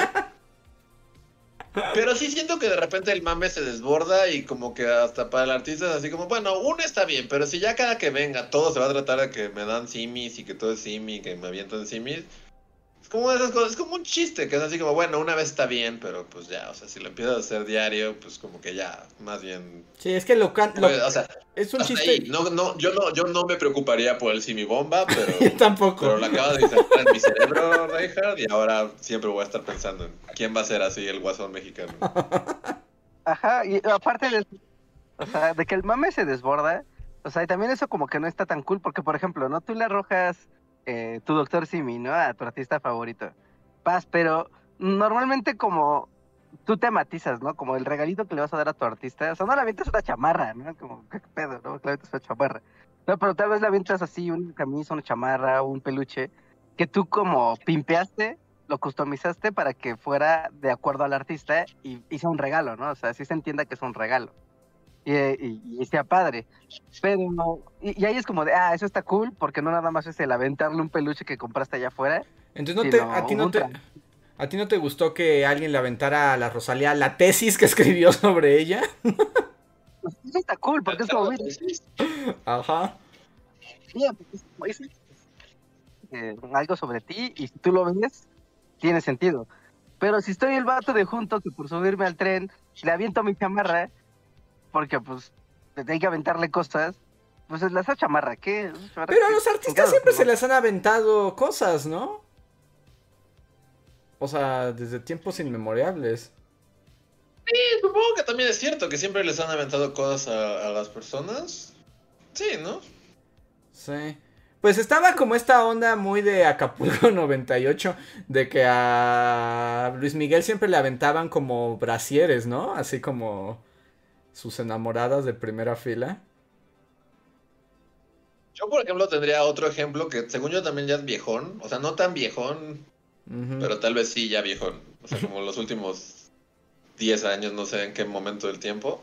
Pero había una banda que, bueno, Smash Mouth, ¿no? ¿No conoces Smash Mouth? Bueno, todo el mundo conoce la canción de Shrek de Smash Mouth. Son los de la canción de Shrek. Este. Y creo que durante hace tiempo, o no sé si estoy contando bien el chisme o no, pero como que se hizo como mame aventarles pan en sus conciertos. ¿Pan?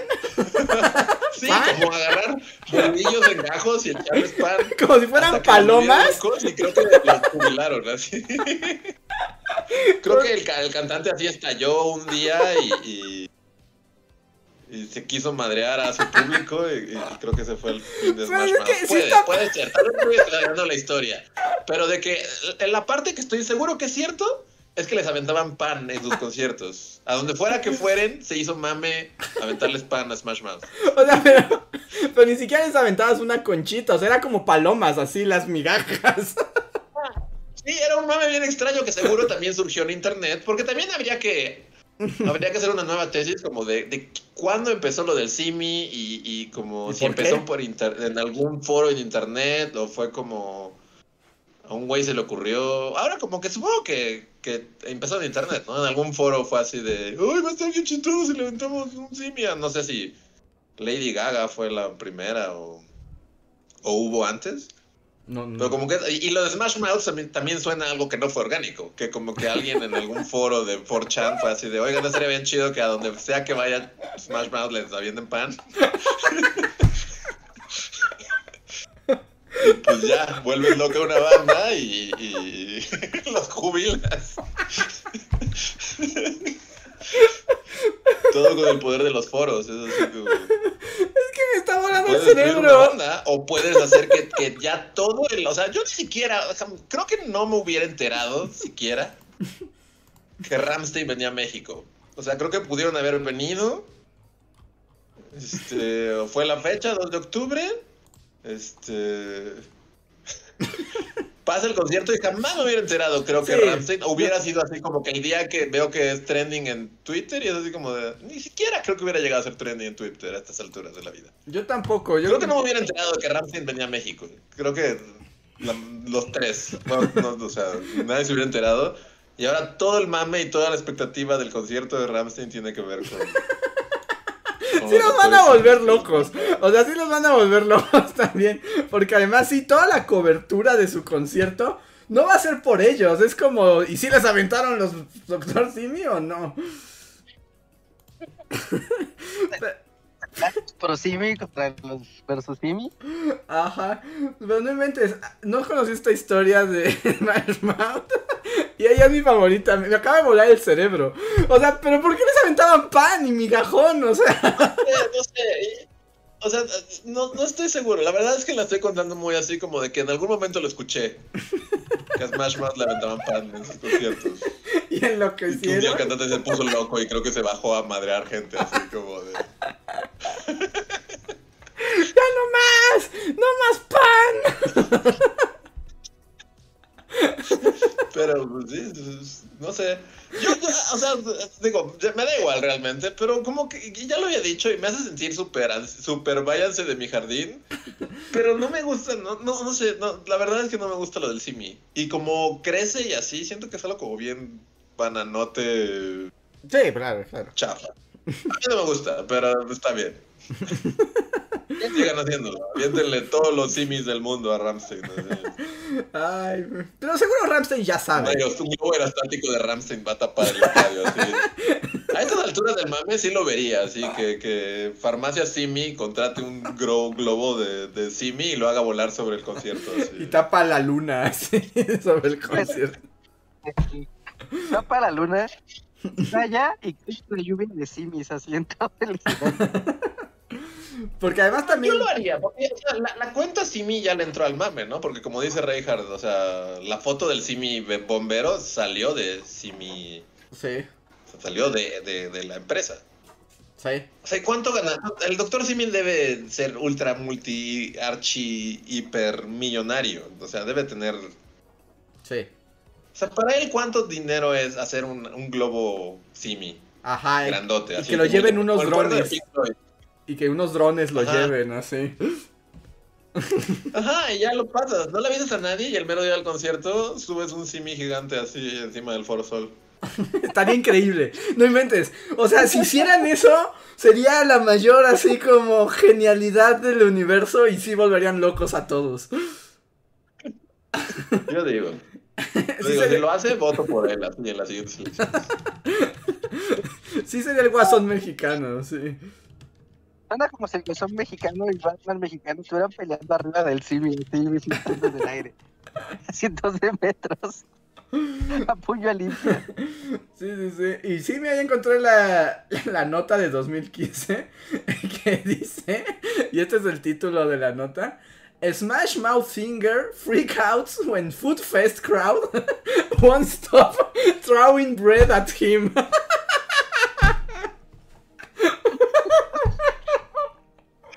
O sea, no mames, eso es del 2015. Ay, Dios mío. Es lo mejor. ¡Y hay video! Sí, creo que yo vi el video. Creo que, y creo que si en algún momento se baja y le empieza a golpear gente, así como de. Ay, no es. Pero, pero ahora lo sabe. Yo ya siempre pienso en eso cuando escucho la canción de Shrek. Porque aparte creo que todo sucede porque mientras están cantando esa canción. Ay, ay. Ve el video cuando termine el podcast. Así. Sí, Porque la canción está toda feliz, así como que están tocando All Star. Y encima el cantante está así como. Y de repente se, creo que se avienta, no sé, lo vi hace muchos años. Siete al parecer. Ya lo tengo aquí Porque guardado es- para, para después del podcast. Ay, ay, Bueno, volvamos a los superchats. Porque ya van a dar las 11. ¿Cuáles los super gracias? Mm. El siguiente super gracias es de Toño Inclán en la policía Motomami que dice Aquí otro más que salió muy satisfecho de ver la película Tren Bala. Extraño cuando se animaban a hacer spoiler a leer de películas así. Está divertida. Si les gustó las películas de Deadpool y Tarantino en sus tiempos, mm, probablemente les va a gustar. Muchas gracias, Toño. Pues ya, ya, ya son dos. ya son dos a los que les gustó. No, pero yo no, no, sí, como que hizo un pacto así. Cuando pasaron los cortos en el cine, es como, ¡Júrate Dios! ¡Que jamás veré esa película! No, no hay manera, no, no va a pasar. Sí, sí. Pero podemos hacer un, un spoiler de otras cosas, así como. Sí, sí, sí. Sí, yo también no, no, no le tengo fe a ver algo así. A ver. Y Shell Casas nos dejó uno en el de la verdad, la verdad de la historia. Que dice, super gracias por hablar de, perri, de, per- de perritos ariscos pero cariñosos. Es la mejor definición del comportamiento de un gato.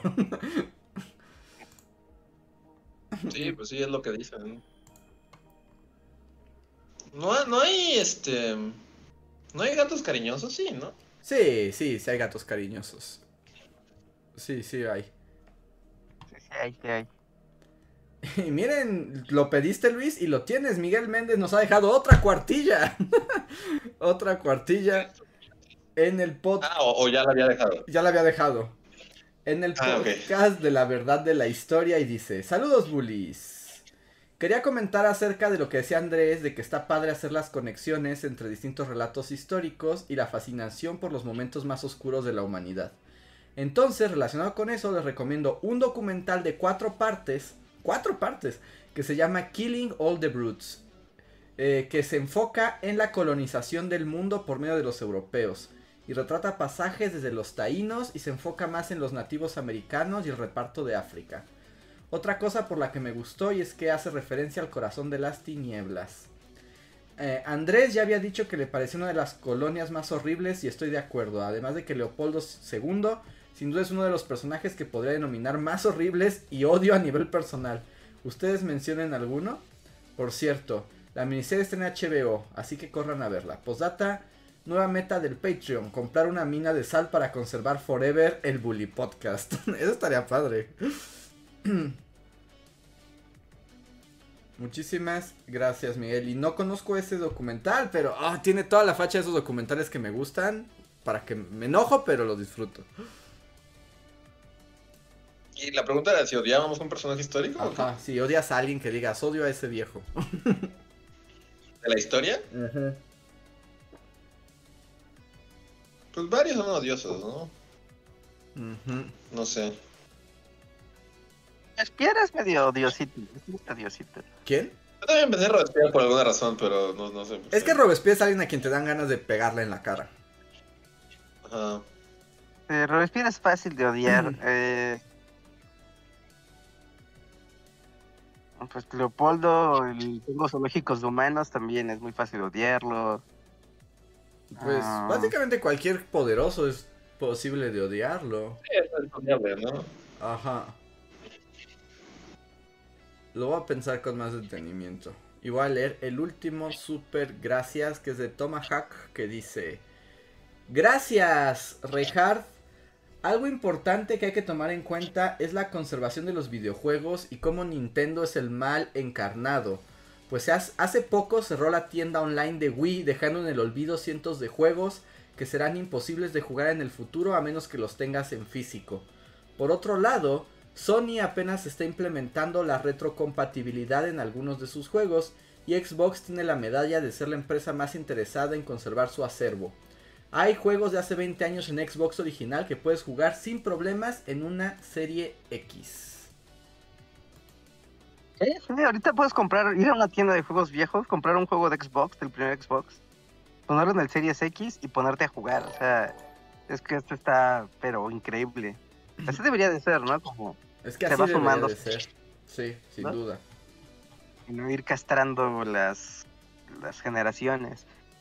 No, sí, evidentemente eso está, muy feo. Digo, también siempre va a existir, bueno, no siempre, pero el guiño guiño, ya saben, como la comunidad que hace ROMs y pues vamos, ¿no? La piratería de alguna manera también sirve como este backup de un montón de títulos que se preservan de esa manera, ¿no?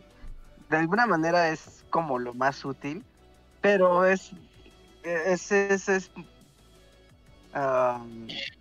no, es la, no es la forma correcta, ¿no? De hacerlo, porque muchas veces como el funcionamiento correcto de un software también va vinculado a su hardware. Entonces, aunque tú puedas emular un juego en tu computadora y decir, ay, mira, pues aquí yo estoy jugando, no sé, ¿no? Sagma Kraken en mi computadora nueva, pues no es lo mismo que jugarlo en, pues, una computadora, una 786 de hace 30 años o 40 años, ¿no? Sí, y... ¿cómo estaban? Te iba a preguntar.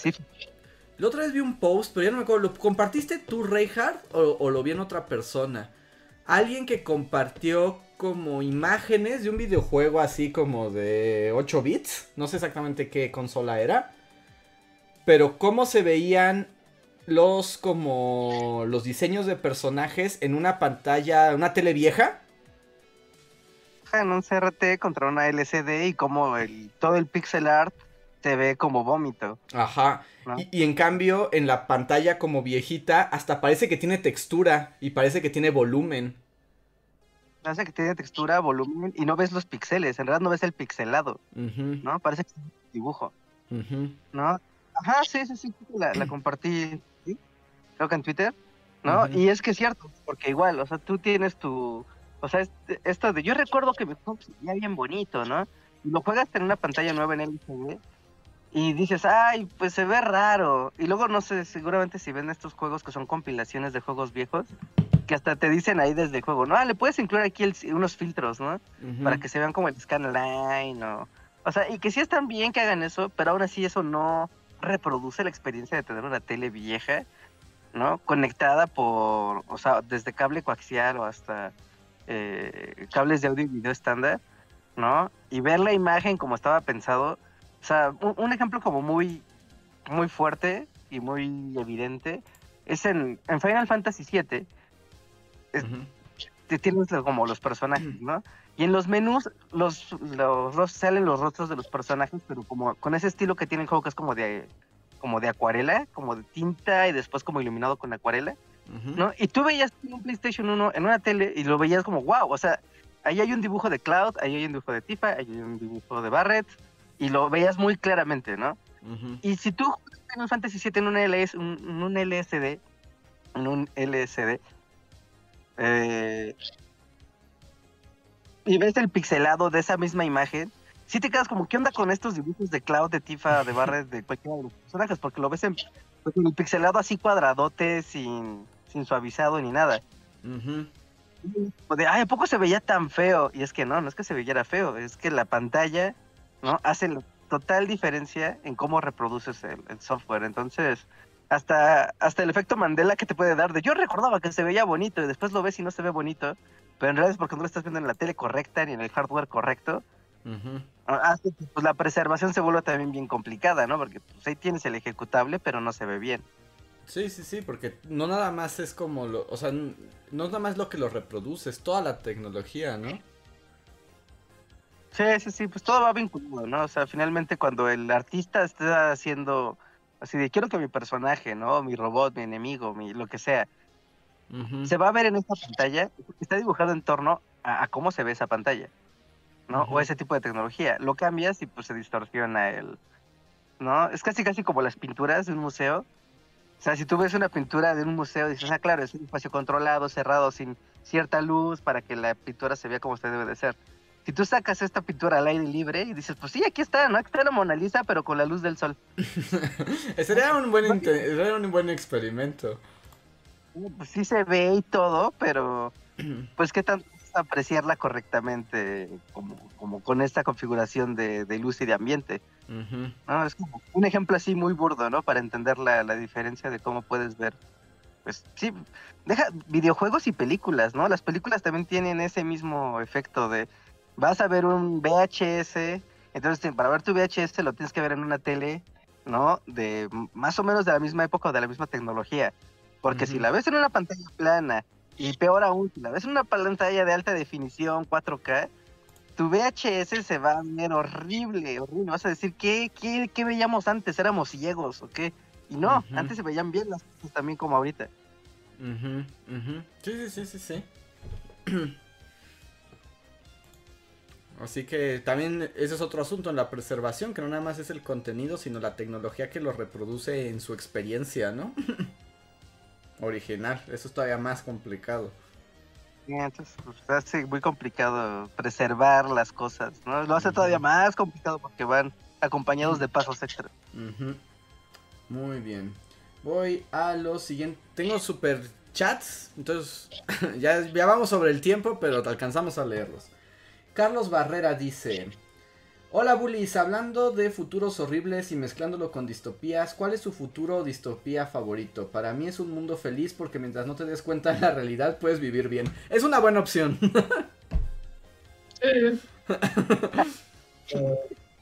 como, como este Creo que ya lo habíamos dicho. Esta pregunta ya había salido en algún podcast. Porque creo que ya había respondido esto. Pero mi distopía favorita es como la del mundo de dragones de ah, Christian Bale. sí, es cierto. Sobre los dragones. Es como, bueno, si ya va a estar todo horrible y jodido, pues al menos que pelees contra dragones. en tus aviones viejos con Christian Bale. Pero creo que yo secundo esto. No inventes, pues siendo un mundo feliz, mientras no te des cuenta, pues estás bien tranquilo y bien feliz todo el tiempo. Y digo, si de todos modos vas a estar manipulado y vas a ser parte de un sistema opresor, pues por lo menos pasarla chido. Sí, yo también pienso lo mismo. Reinhardt, ¿sigues ahí? ¿Sí me escucha? Sí, sí. Mm, ah, yo no creo que haber respondido a esto. Ya no me acuerdo qué dije. no importa, no te preocupes. Así que es paso al siguiente. Pues Arturo Guerrero nos dice, ya sé que es muy tarde, pero podemos hablar un poco de la mafia alrededor de cierta boletera. Yo no puedo hablar porque no entendí bien qué estaba pasando. O sea, yo solo supe como que una morra revendió unos boletos, ¿no? Como 100 boletos. Y ya. Y lo publicó porque es una pendeja. El fin. fin de la historia. Sí, sí, o sea, porque, güey, o sea, lo único que yo sé es como, o sea, ya, ya, si ya lo sabías venir y todo, o sea, ¿para qué lo dices? Es así como, o sea, no, no es que fomente el crimen, pero pues si ya van a ser unos tranzas malditos y horribles, no lo pongan en redes sociales. Es así como, es como lo más básico de ser un criminal, ¿no? Uy, te sorprenderías. La gente es muy pendeja, es increíblemente pendeja. Pero yo no entendí bien porque luego vi que la gente decía que era culpa de Ticketmaster, luego que era culpa de los influencers. Y vi que mucha gente que le gustan los conciertos estaba así como quemando Twitter, pero sí fue como ese momento donde dije, yo no pertenezco a este mundo, bomba de humo, no sé qué está ocurriendo. Sí, no, pues o sea, yo tampoco pertenezco al mundo de conciertos y o sea, es como... Eso ya es de viejo amargado y así, pero también como que un poco odio el mundo de conciertos ya a estas alturas de la vida. que ah, yo por lo vagamente, por lo que sé, tal vez Reinhardt sepa algo más o, no, no sé. Como que ya, ya había, como que siempre había rumores, bueno, no rumores, pero como, como, bueno, yo ya había escuchado antes de esto, es que no sé cómo decirlo exactamente, porque también como de, no, me es algo bastante ajeno, también pues yo no voy a conciertos desde hace años. Eh, pero como que se revendían. O sea, como que Ticketmaster oficialmente con medio compraba sus boletos a través, no de influencers, pero como de gente, o no sé. Pues la reventa. O sea, como, que ellos mismos revenden sus boletos. Ajá. Ajá. O sea, si trabajas en Ticketmaster o lo que sea, pues compras una buena parte de los boletos. Tu persona, que no es la empresa, y luego los vas y los y se los das a tus cuates, como seguramente era esta chica, como bandita de agencias o no sé, de cosas, que luego los va a revender como al doble, triple de dinero. Porque también es cierto que en cuanto ya te lo revenden un boleto, te lo dejan el doble de caro mínimo, ¿no? Y más si ya se acerca la fecha y si la gente ya está bien desesperada ya no hay boletos, pues los pueden triplicar. Y de no, no sé muy bien el chisme, ahorita que lo estoy diciendo en voz alta me doy cuenta de que la verdad es que no sé mucho de esto, pero lo que yo había escuchado antes de esto es que pues sí había como esta, era como una maniobra que hacía la gente que trabajaba en Ticketmaster, que es como que oficialmente Ticketmaster los vende a este precio, pero nosotros mismos en la empresa los sacamos un buen porcentaje de estos boletos para venderlos mucho más caros. Mm, sí, sí, sí, sí, pues. Y ya. Y ya, y solo esta, o sea, porque pues esta chica, o sea, pues también el hecho de que tenga 100 boletos es así como, pues como de dónde los sacas, ¿no? O sea, porque tú no puedes entrar a la página y comprar 100 boletos, tienes como un límite de boletos que puedes comprar. Tu personita que se espera con su tarjeta Banamex a la preventa o lo que sea, ¿no? O sea, entonces de entrada, como, ¿por qué tienes tantos boletos? Y pues pues debe ser porque es una de tantas de esas tantas personas que les cae como su tanda de boletos y luego hacen negocios con ellos. Le dan una comisión a alguien, o no sé, no sé, es como toda una mafia turbia de boletos al parecer. Y por eso así como mejor ya no hagan conciertos. Pero no, es mi opinión de viejo amargado que ya no le gusta nada. Así como, ¿qué a ir a conciertos? ¿Qué huevo? Pues, todo por el Corona Capital. Como...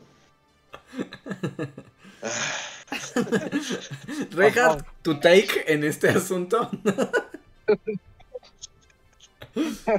No, sí está chido si les gustan los conciertos. Más bien es como, pues. No, lo que no está chido es que ahora existen en torno a la adquisición de los boletos. O sea, porque no era así. O sea, esto no. Sí, lo de los boletos es mame mío, ¿no? Eso no es cierto. O sea, lo que está culero es, es eso, que, que, que sea como toda una forma de sacarle más dinero a la gente. Que de por sí es como o sea, el boleto ya oficialmente saliendo de Ticketmaster sería muy caro, es muy caro, como para que encima vengan todas estas prácticas.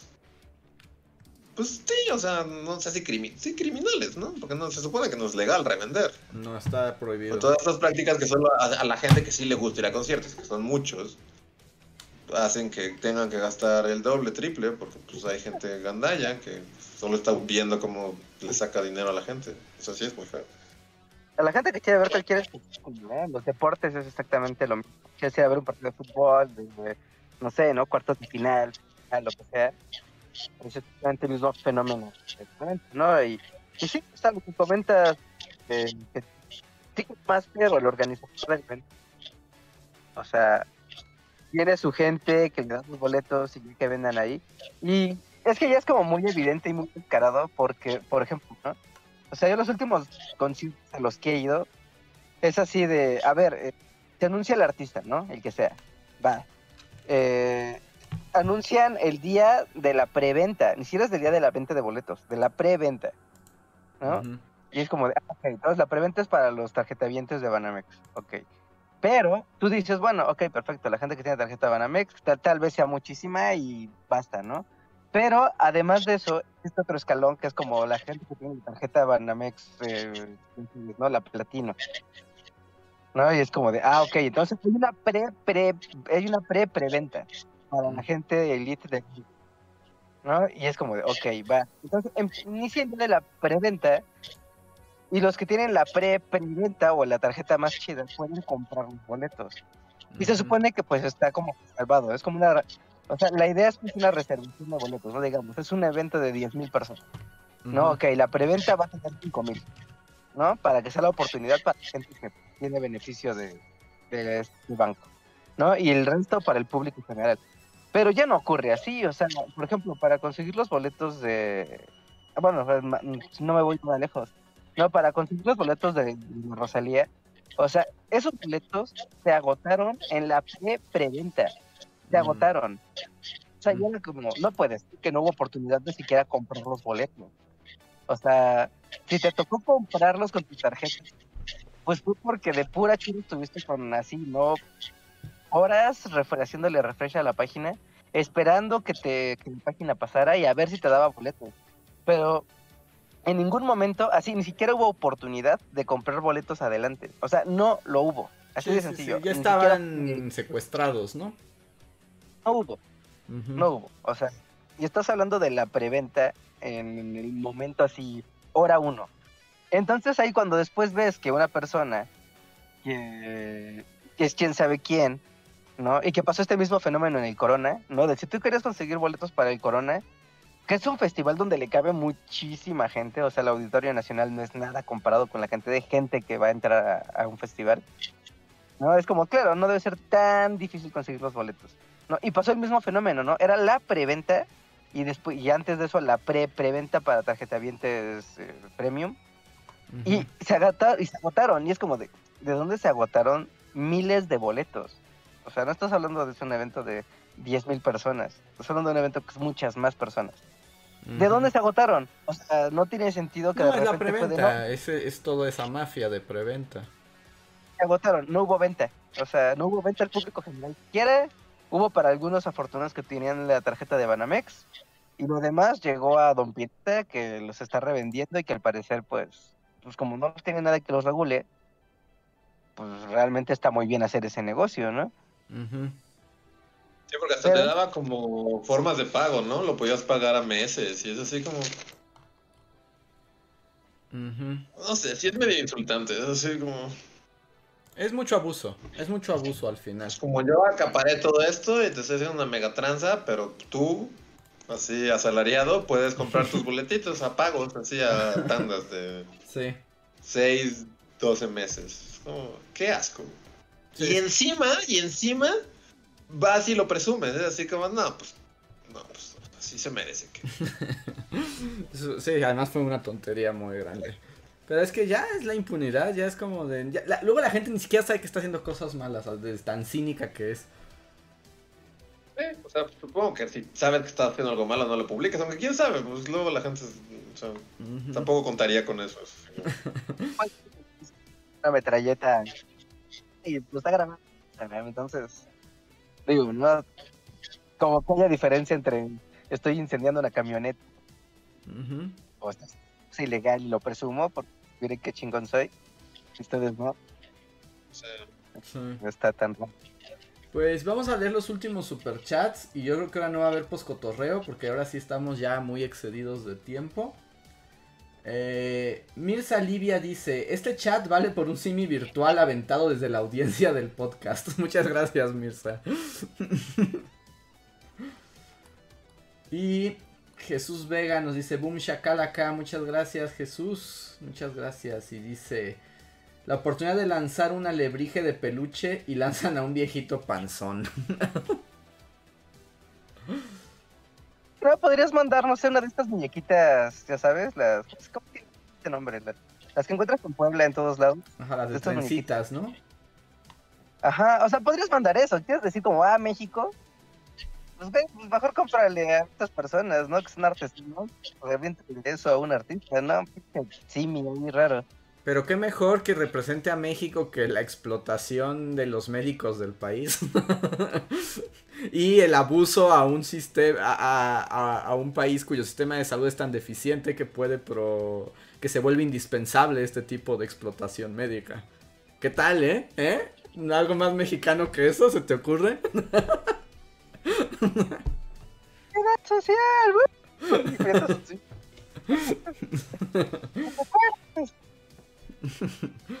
y a ver, el último super chat de la noche es de Miriam Ramos. Hola Miriam, que dice... Amistades, muchas gracias a sus podcasts. Mi vida es muy feliz y de hecho me ayudan con mi ansiedad. Gracias. En otros asuntos, Luis tengo un boleto extra para ver a Jarvis Cocker de Pulp en Querétaro, guiño guiño, para donarlos. Y... Ah, o sea, me estaba invitando a ver a Jarvis Cocker. Yo, debo decir que hasta, hasta ayer me enteré que, iba a haber como un concierto. Pero tú eras muy fan, ¿no? No, estaba enterado. ¿Eh? ¿No eras muy fan? O sea, sí, pero o sea, pues ya no me entero de nada. No sabía que la BBC ya no está en México. cierto, cierto. Eso pasó como en 2000. 12. gracias. Pues, pues, o sea, si, si, me lo quiere regalar o lo que sea. Yo ni sé, o sea, tendría que investigar cuándo es y así, pero. Aparte también como que la última vez que fuimos a Querétaro juré que jamás volvería a un concierto en ah, sí, pero... Sí, lo, juraste ante la luna. Todo, todo se puede, todo puede cambiar. Yo supe que iba a dar una plática aquí en México, en, algún un museo, así como del centro. Mm. Y dije, ah, pues eso sería chido. Va a ser cupo limitado y todo, se ve, se ve bueno. No está. Pero gracias. Pues, Escríbeme directamente si me lo quiere regalar. Pues muchísimas gracias también a todos. Ah, sí, es el próximo sábado y es una plática en Querétaro. O sea, no es tanto. ¿Ya es este sábado? Ajá. ¿Tan pronto? Pensé que todavía había tiempo. Ah, no, es muy pronto. No, pues sí, es pasado mañana. wow, no sé. ok. Pero bueno, entonces con eso terminamos. Muchísimas gracias a todos los que nos apoyan, a todos los que nos escuchan. No se vayan sin dejarnos un like. Veo que hay mucha gente y pocos likes. Ya digo, los estoy mirando. Pongan su like antes de partir, antes de terminar. Recuerden que tenemos video de la semana que es Mesoamérica y un pequeño short y TikTok ahora circulando en redes. Entonces no olviden irlos a ver a Bully Magnets, darle like y compartirlos. Y esperen la próxima semana nuevo video. Y creo que por ahora es todo lo que tenemos que decirles, a menos que me equivoque, Richard. Este, no, no, no, justo era eso, ¿no? Anunciar que tenemos un nuevo short. Pasan a dejarle su, like, su reacción, comentarios también, si es que... Y pues pues nada, están tantos aquí a las redes sociales de Solo voy a decir una cosa del short que es muy curioso que me, me, hicieron notar, como el tipo de públicos que luego sí cambian, porque ven que este short es como sobre los pueblos de indios. y, y, un comentario es, muy interesante, pero mejor deberías hacer un video completo al respecto. Y así como, se estrenó hace tres semanas, morro. que, la ¿Que, que no está suscrito o qué?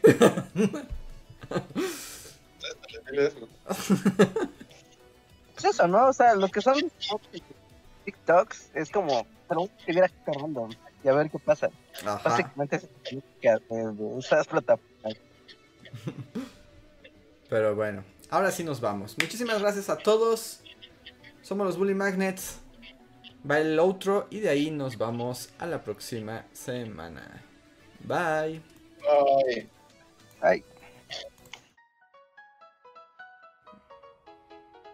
Síguenos en Facebook, Twitter y YouTube con el usuario Bully Magnets. También suscríbete a nuestro podcast en iTunes y en la app de Mixler para tener lo más nuevo de nuestros contenidos siempre a la mano. Deja tus comentarios, suscríbete, compártenos con tus amigos y recuerda, Bully Magnets, donde la historia en verdad es divertida.